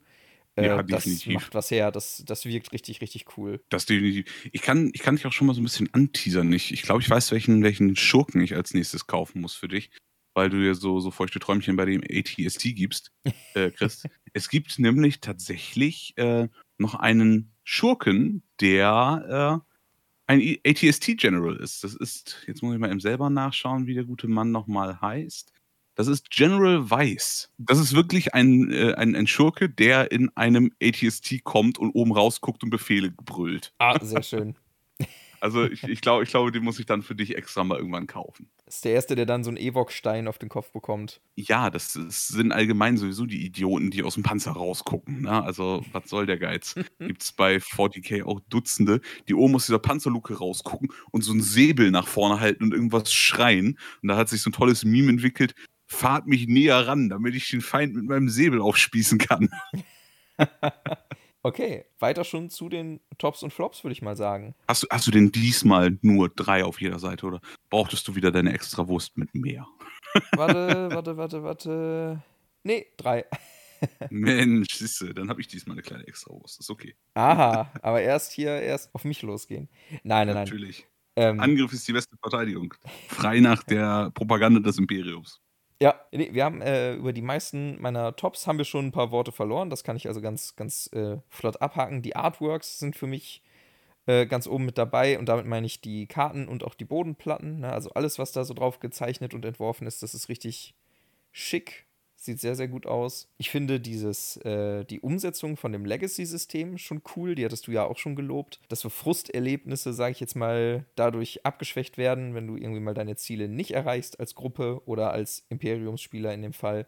Na, weil du immer die Aussicht hast, ja, erstens geht das Spiel weiter, zweitens, vielleicht gibt es ja nochmal eine neue Storyentwicklung dazu, die man sonst nicht bekommen hätte. Also man hat, man hat das Gefühl, selbst bei einer Niederlage, ja, vielleicht noch was, was Wertvolles mitzunehmen aus dem Ganzen. Dann, dass äh, die Aktionen, die du als Heldengruppe hast, eben nach einem Pool-Prinzip funktionieren und nicht in einer festen Reihenfolge stehen. Also, ne, wir hatten gesagt, du hast deine, deine Bewegung zum Beispiel, die sind in einem großen Topf und du kannst die in beliebiger Reihenfolge einsetzen. Du kannst dich zwei Felder bewegen, schießen und dann vier Felder wieder zurücklaufen oder, na, oder eine Tür öffnen zwischendurch und so.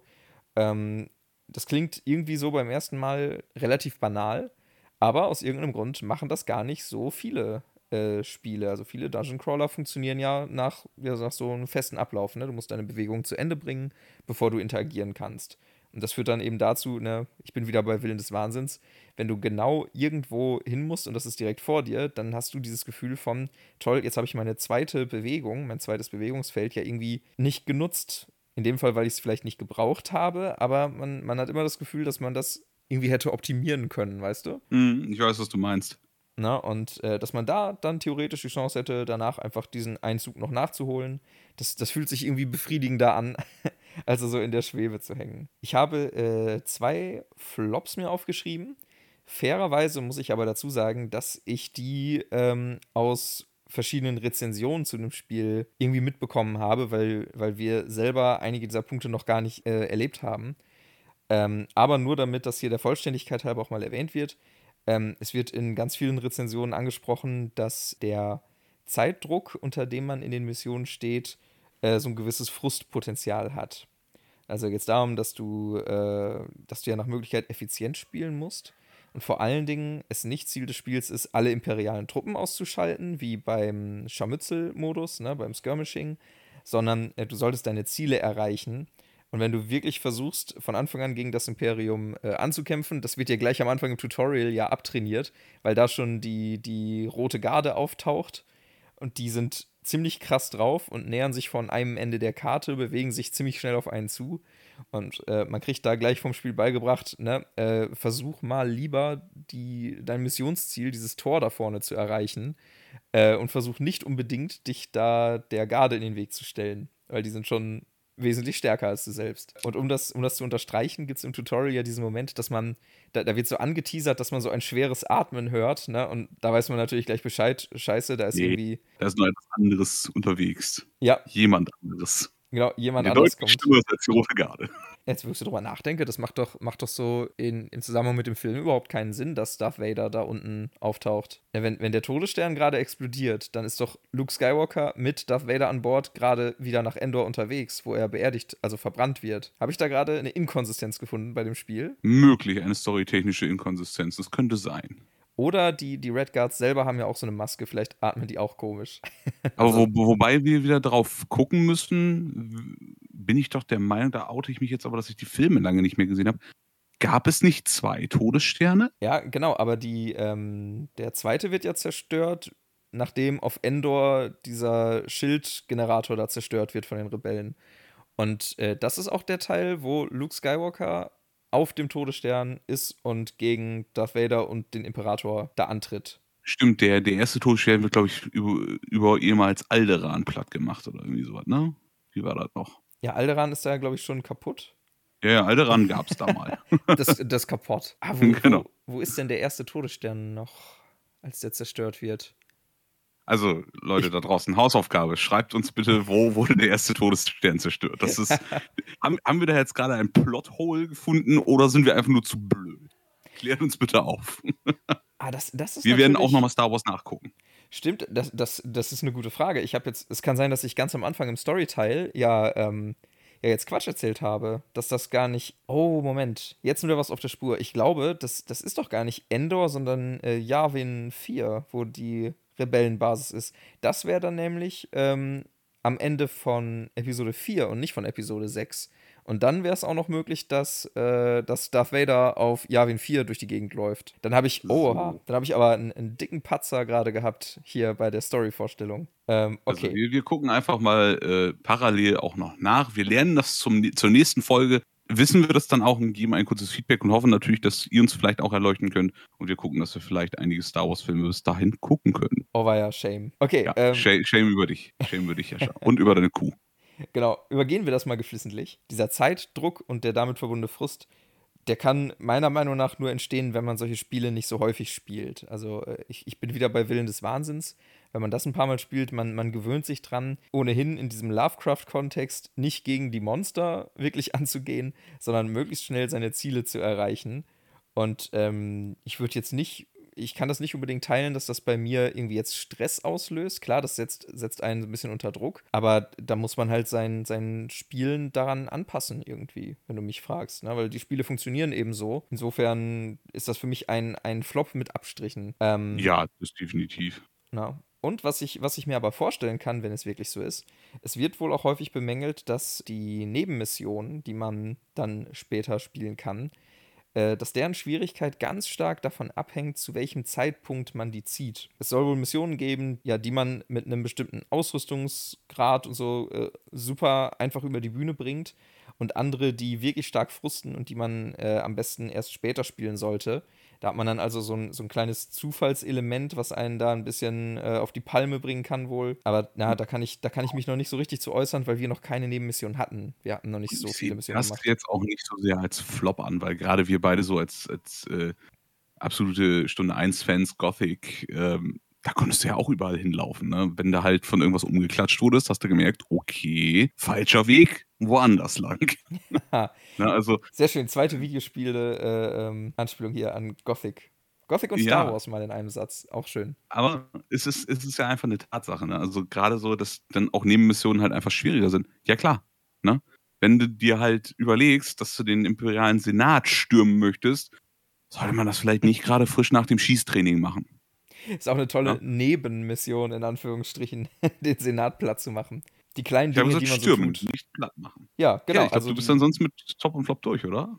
Richtig. Also wie gesagt, die, ähm, die Flops alle mit, mit Vorsicht zu genießen, weil aus der eigenen Erfahrung noch nicht irgendwie von uns zu bewerten gewesen ist bisher. Aber das kommt noch. Und vielleicht geben wir da ja noch mal einen kleinen Nachtrag irgendwie. Max vielleicht auf Insta äh, oder sonst wo kannst du dir. Ja, oder wir in der nächsten Folge. Das, das kriegen wir schon alles irgendwie hin. Genau. Ähm, ja, dann springe ich mal meine Tops und Flops und fange auch gleich mal mit den Topsen an. Ähm, ich finde, das Spiel transportiert, und das haben wir ja auch schon in dieser Folge mehr als oft genug gesagt, es transportiert den Flair des ganzen Franchises einfach unglaublich gut. Gerade auch mit der App habt ihr so Kleinigkeiten, dass zum Beispiel beim Rundenwechsel ähm, wenn wieder die, die Gegner-Meeples äh, aufploppen an den Seiten, habt ihr so Linien, wer ist noch dran, wer war schon, dass man so einen kleinen Überblick behält. Und dann habt ihr einfach nur dieses von einem, von einem Laserschwert, dieses Geräusch. Und man sitzt da schon so und denkt sich, schön. Ne, also, es sind so kleine Soundeffekte, der Soundtrack, die Musik dazu, die da einfach sofort irgendwie für Jascha und mich, die ja gerade so auf dieses Abtauchen in Spielewelten stehen, es hat halt sofort den Effekt, du bist drin, du bist dabei. Ne? Also, du stehst mitten auf diesem Übungsplatz gerade, wo der Fluss fließt und du diese bescheuerten Übungsziele platt machen musst. Ne? Und es fühlt sich halt einfach an, als wärst du da. Das finde ich toll. Ja, du hast, du hast absolut recht. Also wir haben das bisher ja sträflich vernachlässigt, das Sounddesign in der App. Und äh, erinnerst du dich, was für ein, was für ein krasser Aha-Moment das war, als du zufällig in der App über die Karte gescrollt bist und wir haben gemerkt, dass sich das Sounddesign dynamisch anpasst. Also, dass du, wenn du ja. mit der Kamera über den Fluss gehst, dann auch wirklich äh, Flussgeräusche hörst. Ja, und äh, je weiter weg du von dem gehst, desto weniger, also desto leiser wurden sie. Auch nicht einfach weg, sondern wirklich leiser. Das, genau. war, schon, das war schon geil. Und dann kam mehr so Urwald und äh, Vögelgeräusche in den, in den Vordergrund. Und das ist ja. echt, äh, also das ist wirklich mega gut, weil für so eine spielbegleitende App musst du, musst du dir so einen Aufwand eigentlich nicht machen, aber, ne, haben sie doch. Schön, dass sie es gemacht haben, definitiv. Ja. Muss man einfach so sagen. Dann, mein zweiter Top-Punkt ist das, was wir auch schon ein paar Mal gesagt haben und was du auch gerade eben noch gesagt hattest als Top. Ähm, die Kampagne geht weiter, egal was passiert. Ne? Also entscheidend ist wirklich nur so diese letzte, aller, allerletzte Mission und der Rest ist eigentlich nur der Weg, ist das Ziel, wenn man so will. Mhm. Ne? Also man, man kriegt halt unterschiedliche Ressourcen dadurch, aber ihr müsst nicht, wie zum Beispiel bei Willen des Wahnsinns, die Mission sechsmal spielen, bis ihr endlich mal auf den Missionsendtext kommt, weil ihr es jedes Mal verkackt habt, sondern nein, ihr habt die Mission vergeigt. So what? Rückschlag für die Rebellen, ein Sieg für das Imperium. Punkt. Finde ich es halt auch einfach toll. Haben wir mehr als genug gesagt. Ich sag's nochmal. So. äh, mein dritter Top ist eigentlich was, was ich auch schon so bei den Erweiterungen ein bisschen angeteasert habe. Es ist möglich, durch diese Masse an Erweiterungen wirklich, dass jeder seinen Liebling aus dem Star Wars-Universum in dieses Spiel einbauen kann. Also ich würde behaupten, von den Charakteren, die irgendwie in dem Franchise, in den Filmen, Serien, Prequel, Sequel, whatever gefeatured wurden, kannst du auch als Erweiterungen kaufen. Du kannst dir, wenn du So Katano cool fandst, kannst du dir die in erwachsener Form mit diesen zwei weißen Lichtschwertern als Verbündete mit reinnehmen. Wenn du total auf Django oder Boba Fett stehst, kannst du dir einen von den beiden mit reinkaufen. Äh, Han Solo, Chewbacca, alles. Du kannst deinen Favorite aus diesem ganzen Franchise nehmen und kannst ihn dir in dein Brettspiel mit rein integrieren, als Verbündeten, als Schurken, wie auch immer. Das finde ich ist halt auch echt stark dass du wirklich so eine starke Franchise-Abdeckung hast und nicht nur dieses Punktuelle, sondern wirklich jeder irgendwie glücklich wird mit dem, was da an Auswahl da ist. Ja, da ist echt für alle was dabei, das stimmt. Ja, das waren meine, meine Tops. Dann kommen wir zu den Flops. Da habe ich auch nur zwei. Das war meine kleine Extrawurst, aber da bin ich dann gar nicht so viel extrawurstiger unterwegs als du. Ich finde pauschal störend, dass das Inlay der Grundbox sich einfach überhaupt nicht für Organisation eignet. Das tut mir leid. Da, da ist kein Stück irgendwie in Anführungsstrichen mitgedacht worden. Was muss ich eigentlich machen, wenn die Leute das alles ausgestempelt und, und hingebaut haben und Karten ausgepackt haben und Fününü 0, gar nicht mitgedacht. Super schade. Machen mittlerweile sehr, sehr viele Spiele aus dem Genre sehr, sehr viel besser. Mit dem Inlay, was man sich gekauft hat, da gibt es einige tolle draußen auf dem freien Markt. Geht es super habe ich jetzt erst vor kurzem nachgebessert, ist toll. Aber ähm, ein bisschen mehr Mitdenken von, von einem Spieleentwickler würde ich mir da schon wünschen, gerade bei so einem umfangreichen Brett wie Star Wars Imperial Assault, wo man auch nicht gerade wenig Geld für bezahlt. Ja, das ist ein Argument ist halt kein Mensch ärger dich nicht für 20 Euro, sondern es ist halt schon ein 110 Euro Klopper plus Erweiterung. Da würde ich mir zumindest ein gewisses Basic-Layout wünschen, dass ich zumindest irgendwie Figurenkarten und äh, Spielplan-Teils irgendwie anständig in diesen Karton unterkriege, ohne mir einen Zackenbau aus der Krone brechen zu müssen. No, also. Hm. Mhm. Und der letzte Negativpunkt bei mir ist eigentlich, und das ist auch wieder App bezüglich, ich finde teilweise die Bewegung der imperialen Modelle in der App anfangs etwas kompliziert formuliert. Du wirst dich da auch noch dran erinnern an unsere ersten zwei Runden, äh, wo dann äh, steht, der will dann äh, vier Felder zu allen Rebellen aufbauen und sich dann noch hier und da und mit Flickflack und du sitzt da und denkst, ja, what the fuck, warum, warum geht der Stormtrooper nicht einfach in Deckung? Warum braucht der Stormtrooper jetzt sechs extra Würste, wie er in Deckung gehen möchte? Ja, das Na, fand also, ich auch, anstatt zu schreiben, dass er sich so weit wie möglich und wenn möglich mit Deckung von den Spielern entfernen will, dann äh, ja.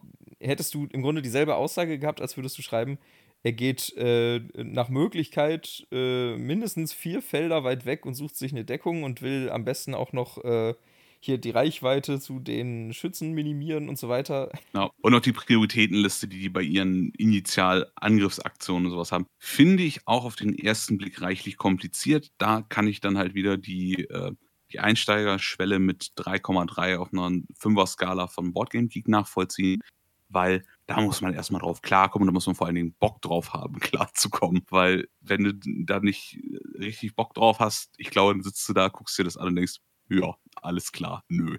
Danke, schönen Tag noch.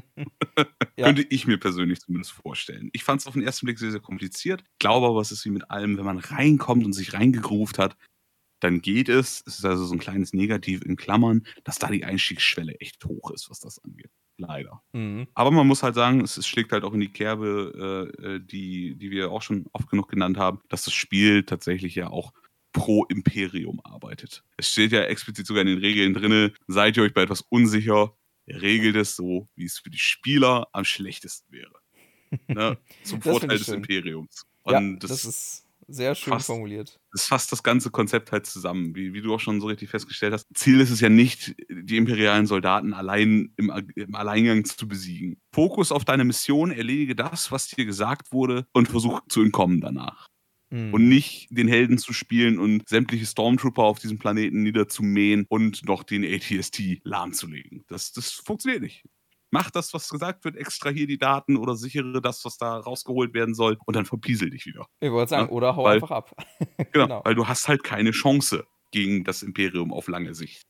Mhm. Das ist halt ein Attrition-Krieg, den du nicht gewinnen kannst an der Stelle. Ne? Und das wird halt ganz gut dadurch auch signalisiert, dass halt wirklich vieles im ersten Moment ein bisschen overpowered vom Imperium aus wirkt. Aber das ist halt der Sinn dahinter. Man muss sich auf das konzentrieren, was man eigentlich machen soll und nicht darauf, möglichst viele Imperiale aus dem Leben zu treten. Aber das war soweit auch mein, meine zwei Cents zu der Top-Flop-Situation. Also ich finde durchweg halt ein tolles Spiel.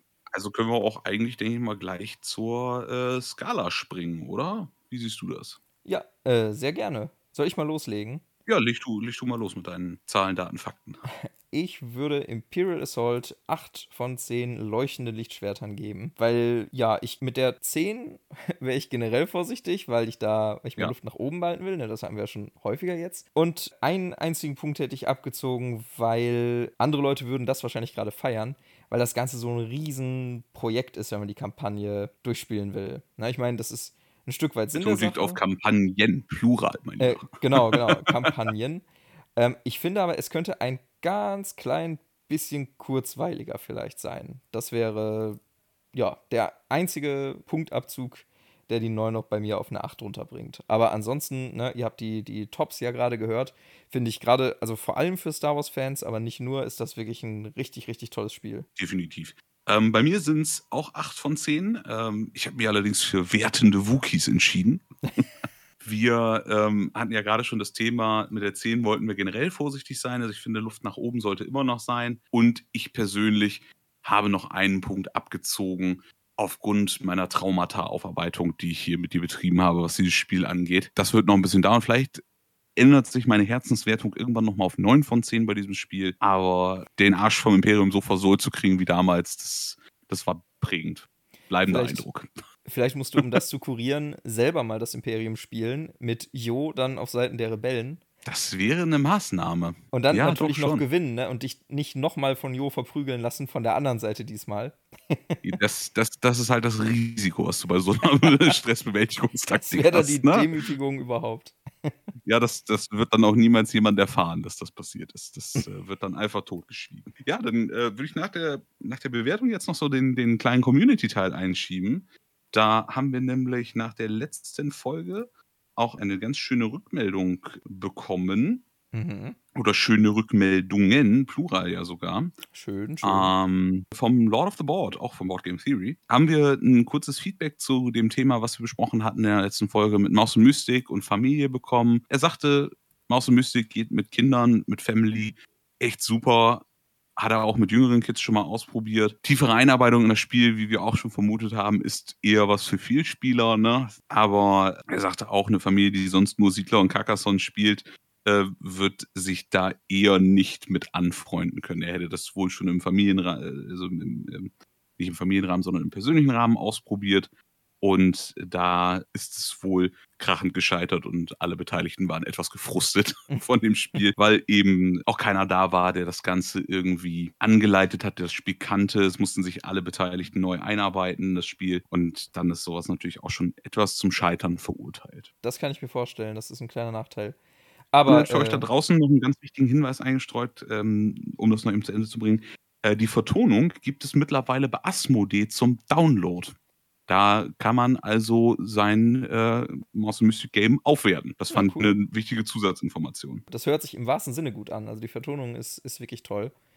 Äh, aber ähm, von mir auch danke für das Feedback und den Kommentar dazu.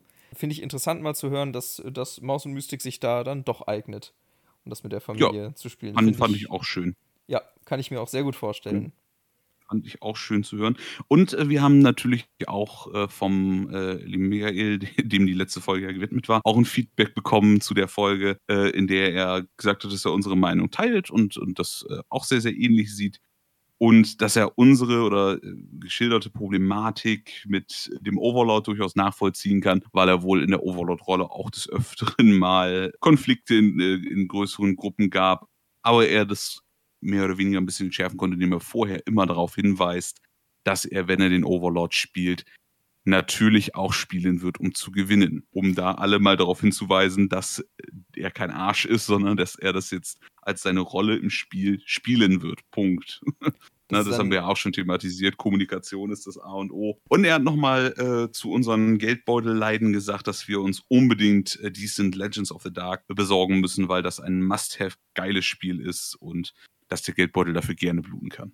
Also, äh, lieber Michael, wird auf die Investitionsliste gesetzt, habe ich dir ja schon zurückgemeldet. Ja, so langsam fühle ich mich. So langsam fühle ich mich genötigt, auch mal was zu kaufen um beizusteuern. Ja, das, der Fairness äh, halber. Das, das war der Sinn meines passiv-aggressiven äh, Kommentares.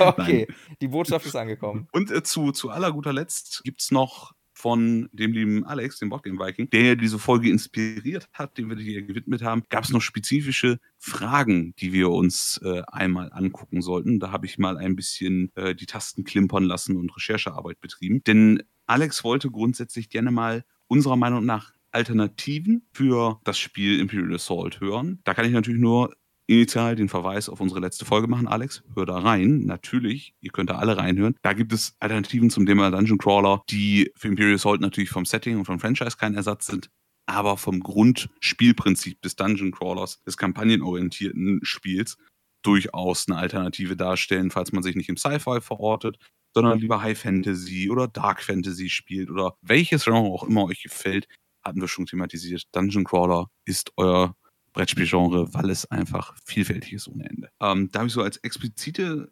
Beispiele, die so auf meiner Favorite-Liste rumlaufen, habe ich Gloomhaven und die Jaws of Lion-Version von Gloomhaven mit dazu gepackt, weil das einfach so das ist, was, was meines Erachtens nach Imperial Assault am nächsten kommt, ähm, weil es eine Level-Mechanik hat, es hat eine Kampagnenmechanik. Weitere Kandidaten, die mir noch empfohlen wurden, sind Aventuria, das spielt in das Schwarze Auge-Universum. Das kennt Alex unter anderem. Das ist ein Karten, hauptsächlich kartenorientiertes Spiel. Decent hatten wir auch schon in der letzten Folge thematisiert. Das ist natürlich genau dasselbe. Ist auch ein Dungeon Crawler, ist auch ein tolles Spiel. Also auch das wäre eine würdige Alternative für das gute alte Imperial Assault. Fallen dir spontan noch irgendwelche Alternativspiele ein, Jascha? Also spontan nicht. Äh, okay, im Zweifel liefern wir in der nächsten Folge nach. Ja, genau, genau, genau. Vielleicht, vielleicht äh, strenge ich meine grauen Zellen an und mir fällt noch was ein, aber. Äh, könnten ja auch King Arthur mit als Empfehlung einstreuen. Nicht, weil es irgendwie ein gutes Spiel dafür wäre, eine gute Alternative, sondern einfach, weil es ein Spiel ist, was mich hasst. King Arthur kann man äh, pauschal immer empfehlen, weil du da ja zum Beispiel auch gegen das Spiel spielst. Also dein, dein Game Master ist ja das Spiel selbst in dem Fall. Tatsächlich hat das Spiel gegen mich gespielt, ja, wenn ich das mal ganz kurz so klarstellen darf. Ja, das stimmt allerdings. Die waren nicht sehr, also die, die, die Burgherren waren nicht sehr begeistert von deinem Verhandlungsstil, wenn es darum ging, äh, dein Pferd und dein deine Lanze und so zu erwerben. Da hast du dich nicht, nicht gut angestellt anscheinend, Max. Nee, bei allen ist es beim Verhandeln günstiger geworden. Bei mir wollte er danach mehr haben. Also irgendwie war ich scheinbar der hässliche Ritter, der losgezogen ist. Ah, das war schon schön. Ja, oder der hatte halt nach, nach drei Leuten, die da waren, schon keinen Bock mehr. Und hat dann gesagt, so, oh, ja, das könnte natürlich auch so, sein. Nicht so, noch so ein Depp auf seinem Pferd, da hau ab. Nicht noch so ein Bettelnder, geh weg. Hab keine Lanzen mehr, verpiss dich. Ach, also ja. irgendwann, irgendwann kommt King Arthur auch nochmal in einer, in einer kleinen äh, Spaßfolge, würde ich jetzt mal sagen, weil erstens kennt das vermutlich keiner und zweitens ist es aber echt besprechenswert. Also das, das ist ja schon ein besonderes Spiel. Ja, ich fürchte, fürchte auch wirklich, ich kann mich dem nicht mehr viel länger erwehren, aber ich gebe mir Mühe, noch, mich noch zu sträuben und zu wehren. Zappel, Zappel, Max, Zappel für mich. Genau. Ja, und dann hat er uns noch gebeten, einmal einen kleinen Quervergleich zu Outer Rim und Star Wars Rebellion zu ziehen. Das sind beides auch Star Wars Franchise-Spiele. Habe ich mir, da ich leider nicht in die Verlegenheit gekommen bin, dazu eine Kopie zu kriegen, die ich noch spielen könnte, musste ich mich da ein bisschen über Recherche reinfuchsen, lieber Alex. Wenn du da den genauen Unterschied haben willst, musst du es im Zweifel selbst spielen. Oder wir liefern nochmal nach, wenn wir eins der Spiele gespielt haben und es geil finden. Outer Rim ist genau gesagt kein Dungeon Crawler, das ist ein Pickup, Trade und Delivery Spiel, wo du Raumpiloten spielst, die äh, unterschiedliche Planeten ansteuern und quasi ja, mehr oder weniger wirtschaftsorientiert handeln und sowas, um halt der King zu werden, der Größte im Universum sozusagen. Ist also außer dem Franchise wenig Parallele zu unserem eigentlichen äh, Imperial Assault, wo du ja wirklich äh, die kleinen Missionen hast. Ne? Und und auch diese Missionen punktuell ausspielst und nicht auch auf einer großen Sternenkarte einfach nur strategisch ausarbeitest. Das ist so der kleine, aber feine Unterschied. Und auch Star Wars Rebellion ist kein Dungeon Crawler, sondern mutet vom, vom eigentlichen Spielprinzip eher solchen Strategie-Highlights wie Risiko zum Beispiel an, weil du auf einer Sternenkarte Truppenbewegungen hast, und äh, Imperium gegen Rebellen kämpfst quasi. Da könnte man eher sagen, dass Rebellion so ein bisschen die übergeordnete Schlacht gegen das Imperium abbildet. Ähm, also würde ich fast sagen, in Rebellion spielst du das große Ganze und versuchst da irgendwie was draus zu bauen. Und im Imperial Assault bist du wirklich so diese kleinen punktuellen Nadelstichschlachten, wo du wirklich hier mal ein kleines Scharmützel hast, da mal was hast, da mal was hast was einfach auf Rebellion-Größe gar nicht abgebildet wird, weil es klein und unwichtig ist, in Anführungsstrichen. Das wären jetzt so meine zwei Cents dazu. Ähm, schreib uns deine Meinung gerne auch in die Kommentare oder eure Meinung da draußen interessiert uns natürlich allgemein auch. Schreibt es uns in die Kommentare von den Folgen bei Instagram. Äh, schickt uns eine E-Mail-Adresse. Äh, schickt uns eine E-Mail an unsere E-Mail-Adresse. Äh, wir freuen uns da auf eure Meinung definitiv. Ja, unbedingt. Und Apropos, sag du doch diesmal, wie man uns erreicht, Jascha. Ja, genau. Äh, ihr könnt uns erreichen mit euren äh, Anregungen, Themenvorschlägen. Also falls äh, euch was auf der Seele brennt, ihr habt irgendeinen Favoriten, den wir uns mal anschauen sollten. Wir sind da jederzeit offen für. Dann schreibt uns doch gerne eine E-Mail an boardgamebravery at outlook.de. Auch gerne Anregungen, Kritik, Kommentare, alles frei heraus. Wir freuen uns sehr. Oder ihr nehmt auf Instagram Kontakt zu uns auf unter boardgamebravery.podcast. Genau, kurz und schmerzlos, wie man so schön sagt. Und vergesst da draußen auch nicht, äh, euren Lieblingsbrettspiel-Podcast, also uns, zu bewerten mit äh, fünf Sternen hier bei Spotify und bei Apple Podcast und welchen Podcatcher ihr auch immer da draußen verwendet. Äh, wir freuen uns über fünf Sterne und Empfehlungen an jeden, auch an eure Großmutter. Ob sie äh, Brettspiele mag oder nicht, ist da zweitrangig. Ach, jede Großmutter mag Brettspiele. Spätestens Mensch ärger dich nicht. Mühle, das kriegen wir alles irgendwie noch mit unter. Oh nein, bitte keine Folge zu Mensch ärger dich nicht. Jascha, wenn ich durch die King Arthur Folge durch muss, wirst du auch durch eine Mensch ärger dich nicht Folge durch. Ja, vergiss, vergiss nicht, dass ich für den Storyteil traditionell verantwortlich bin. Und das bei Mensch ärger dich nicht, also die Lore, da will ich, will ich gar nicht mit anfangen. Das könnte aber interessant werden. Ich bin gespannt. Also, ne, Leute, schreibt uns auch gerne, ob ihr eine Mensch ärger dich nicht Folge hören wollt, um Jascha zu ärgern. Oder lieber zuerst die King Arthur Folge, damit ich traurig vor mich hin ins Mikrofon wimmern muss du, in meinem, in meinem Kopf gibt es da jetzt schon so eine Game of Thrones-Lore irgendwie hinter, so vier Häuser mit ihren Wappen. Haben eigentlich Krieg geführt und keiner hatte mehr Bock, sich gegenseitig umzuhauen. Und haben so gedacht, wir machen jetzt ein Spiel, was noch Jahrhunderte später Familien zerstören wird. Genau, das war ihr, äh, ihr, ihr Anspruch. wir wollen Familienbande vernichten. Vielleicht ist das so eine, so eine, so eine, so eine Brettspielmäßige Romeo-Julia-Geschichte gewesen. Wie, wie zerstören wir das Band zwischen den beiden? Ach ja, genau. Hier spielt dieses Spiel mal. Wir kommen in einer halben Stunde wieder. Das war's mit Problem gelöst. Liebe. Keiner hat sich vergiftet, keiner ist gestorben. Alle haben sich nur getrennt. Ja, immer die Teenager, die so überreagieren. Ne? Ja. Sollen mal Mensch ärger dich nicht spielen zum Abreagieren. Genau, so ist es. Okay. Ja, und ich würde sagen, damit äh, können wir uns für heute dann auch äh, wieder verabschieden. Ja, nicht das, wahr? Das würde ich auch sagen. Also, vielleicht äh, schließt ihr euch uns ja an und habt jetzt Lust bekommen, einen Star Wars Marathon zu machen. Ich bin auf jeden Fall jetzt gerade mega gehypt. Max, wir müssen gucken, dass wir die mal, na gut, bingen können wir sie, glaube ich, nicht an einem Abend. wir sind ja das allein, wird schwierig. Alleine, äh, warte, wie, wie, viele Teile gibt es, wenn man Prequels, Sequels mitnimmt? Ja, dann bist du ja über 24 Stunden da dran. Nee, aber so gestaffelt kann man sich die mal alle anschauen. Zumal. Das kriegen wir alles irgendwie hin. Zumal, glaube ich, deine, deine liebe Freundin noch keinen Star Wars-Film geguckt hat. Ein ich müsste. Doch, ich weiß, sie hat einige der Sequels im Kino gesehen. Aber frag mich jetzt nicht, welche Prequels, welche normale Hauptreihe, welche Sequels sie alle gesehen hat. Ich glaube, wir müssen da eine definitive Bildungslücke füllen und meine eigene Bildung auch auffrischen wieder dahingehend. Ja, ich meine, ich habe mich gerade schon, schon genug blamiert, indem ich Endor und Yavin 4 verwechselt habe, höchstwahrscheinlich. Ja, ja also, wir, wir, werden das rausfinden. Ja, wir finden es raus und äh, dann, ähm, ja, spätestens, wenn wir die Filme nochmal gucken. Eben. Und damit verabschieden wir uns und hören uns hoffentlich ganz sicher in der nächsten Folge. Genau, Tschüss. danke fürs Reinhören. Ciao.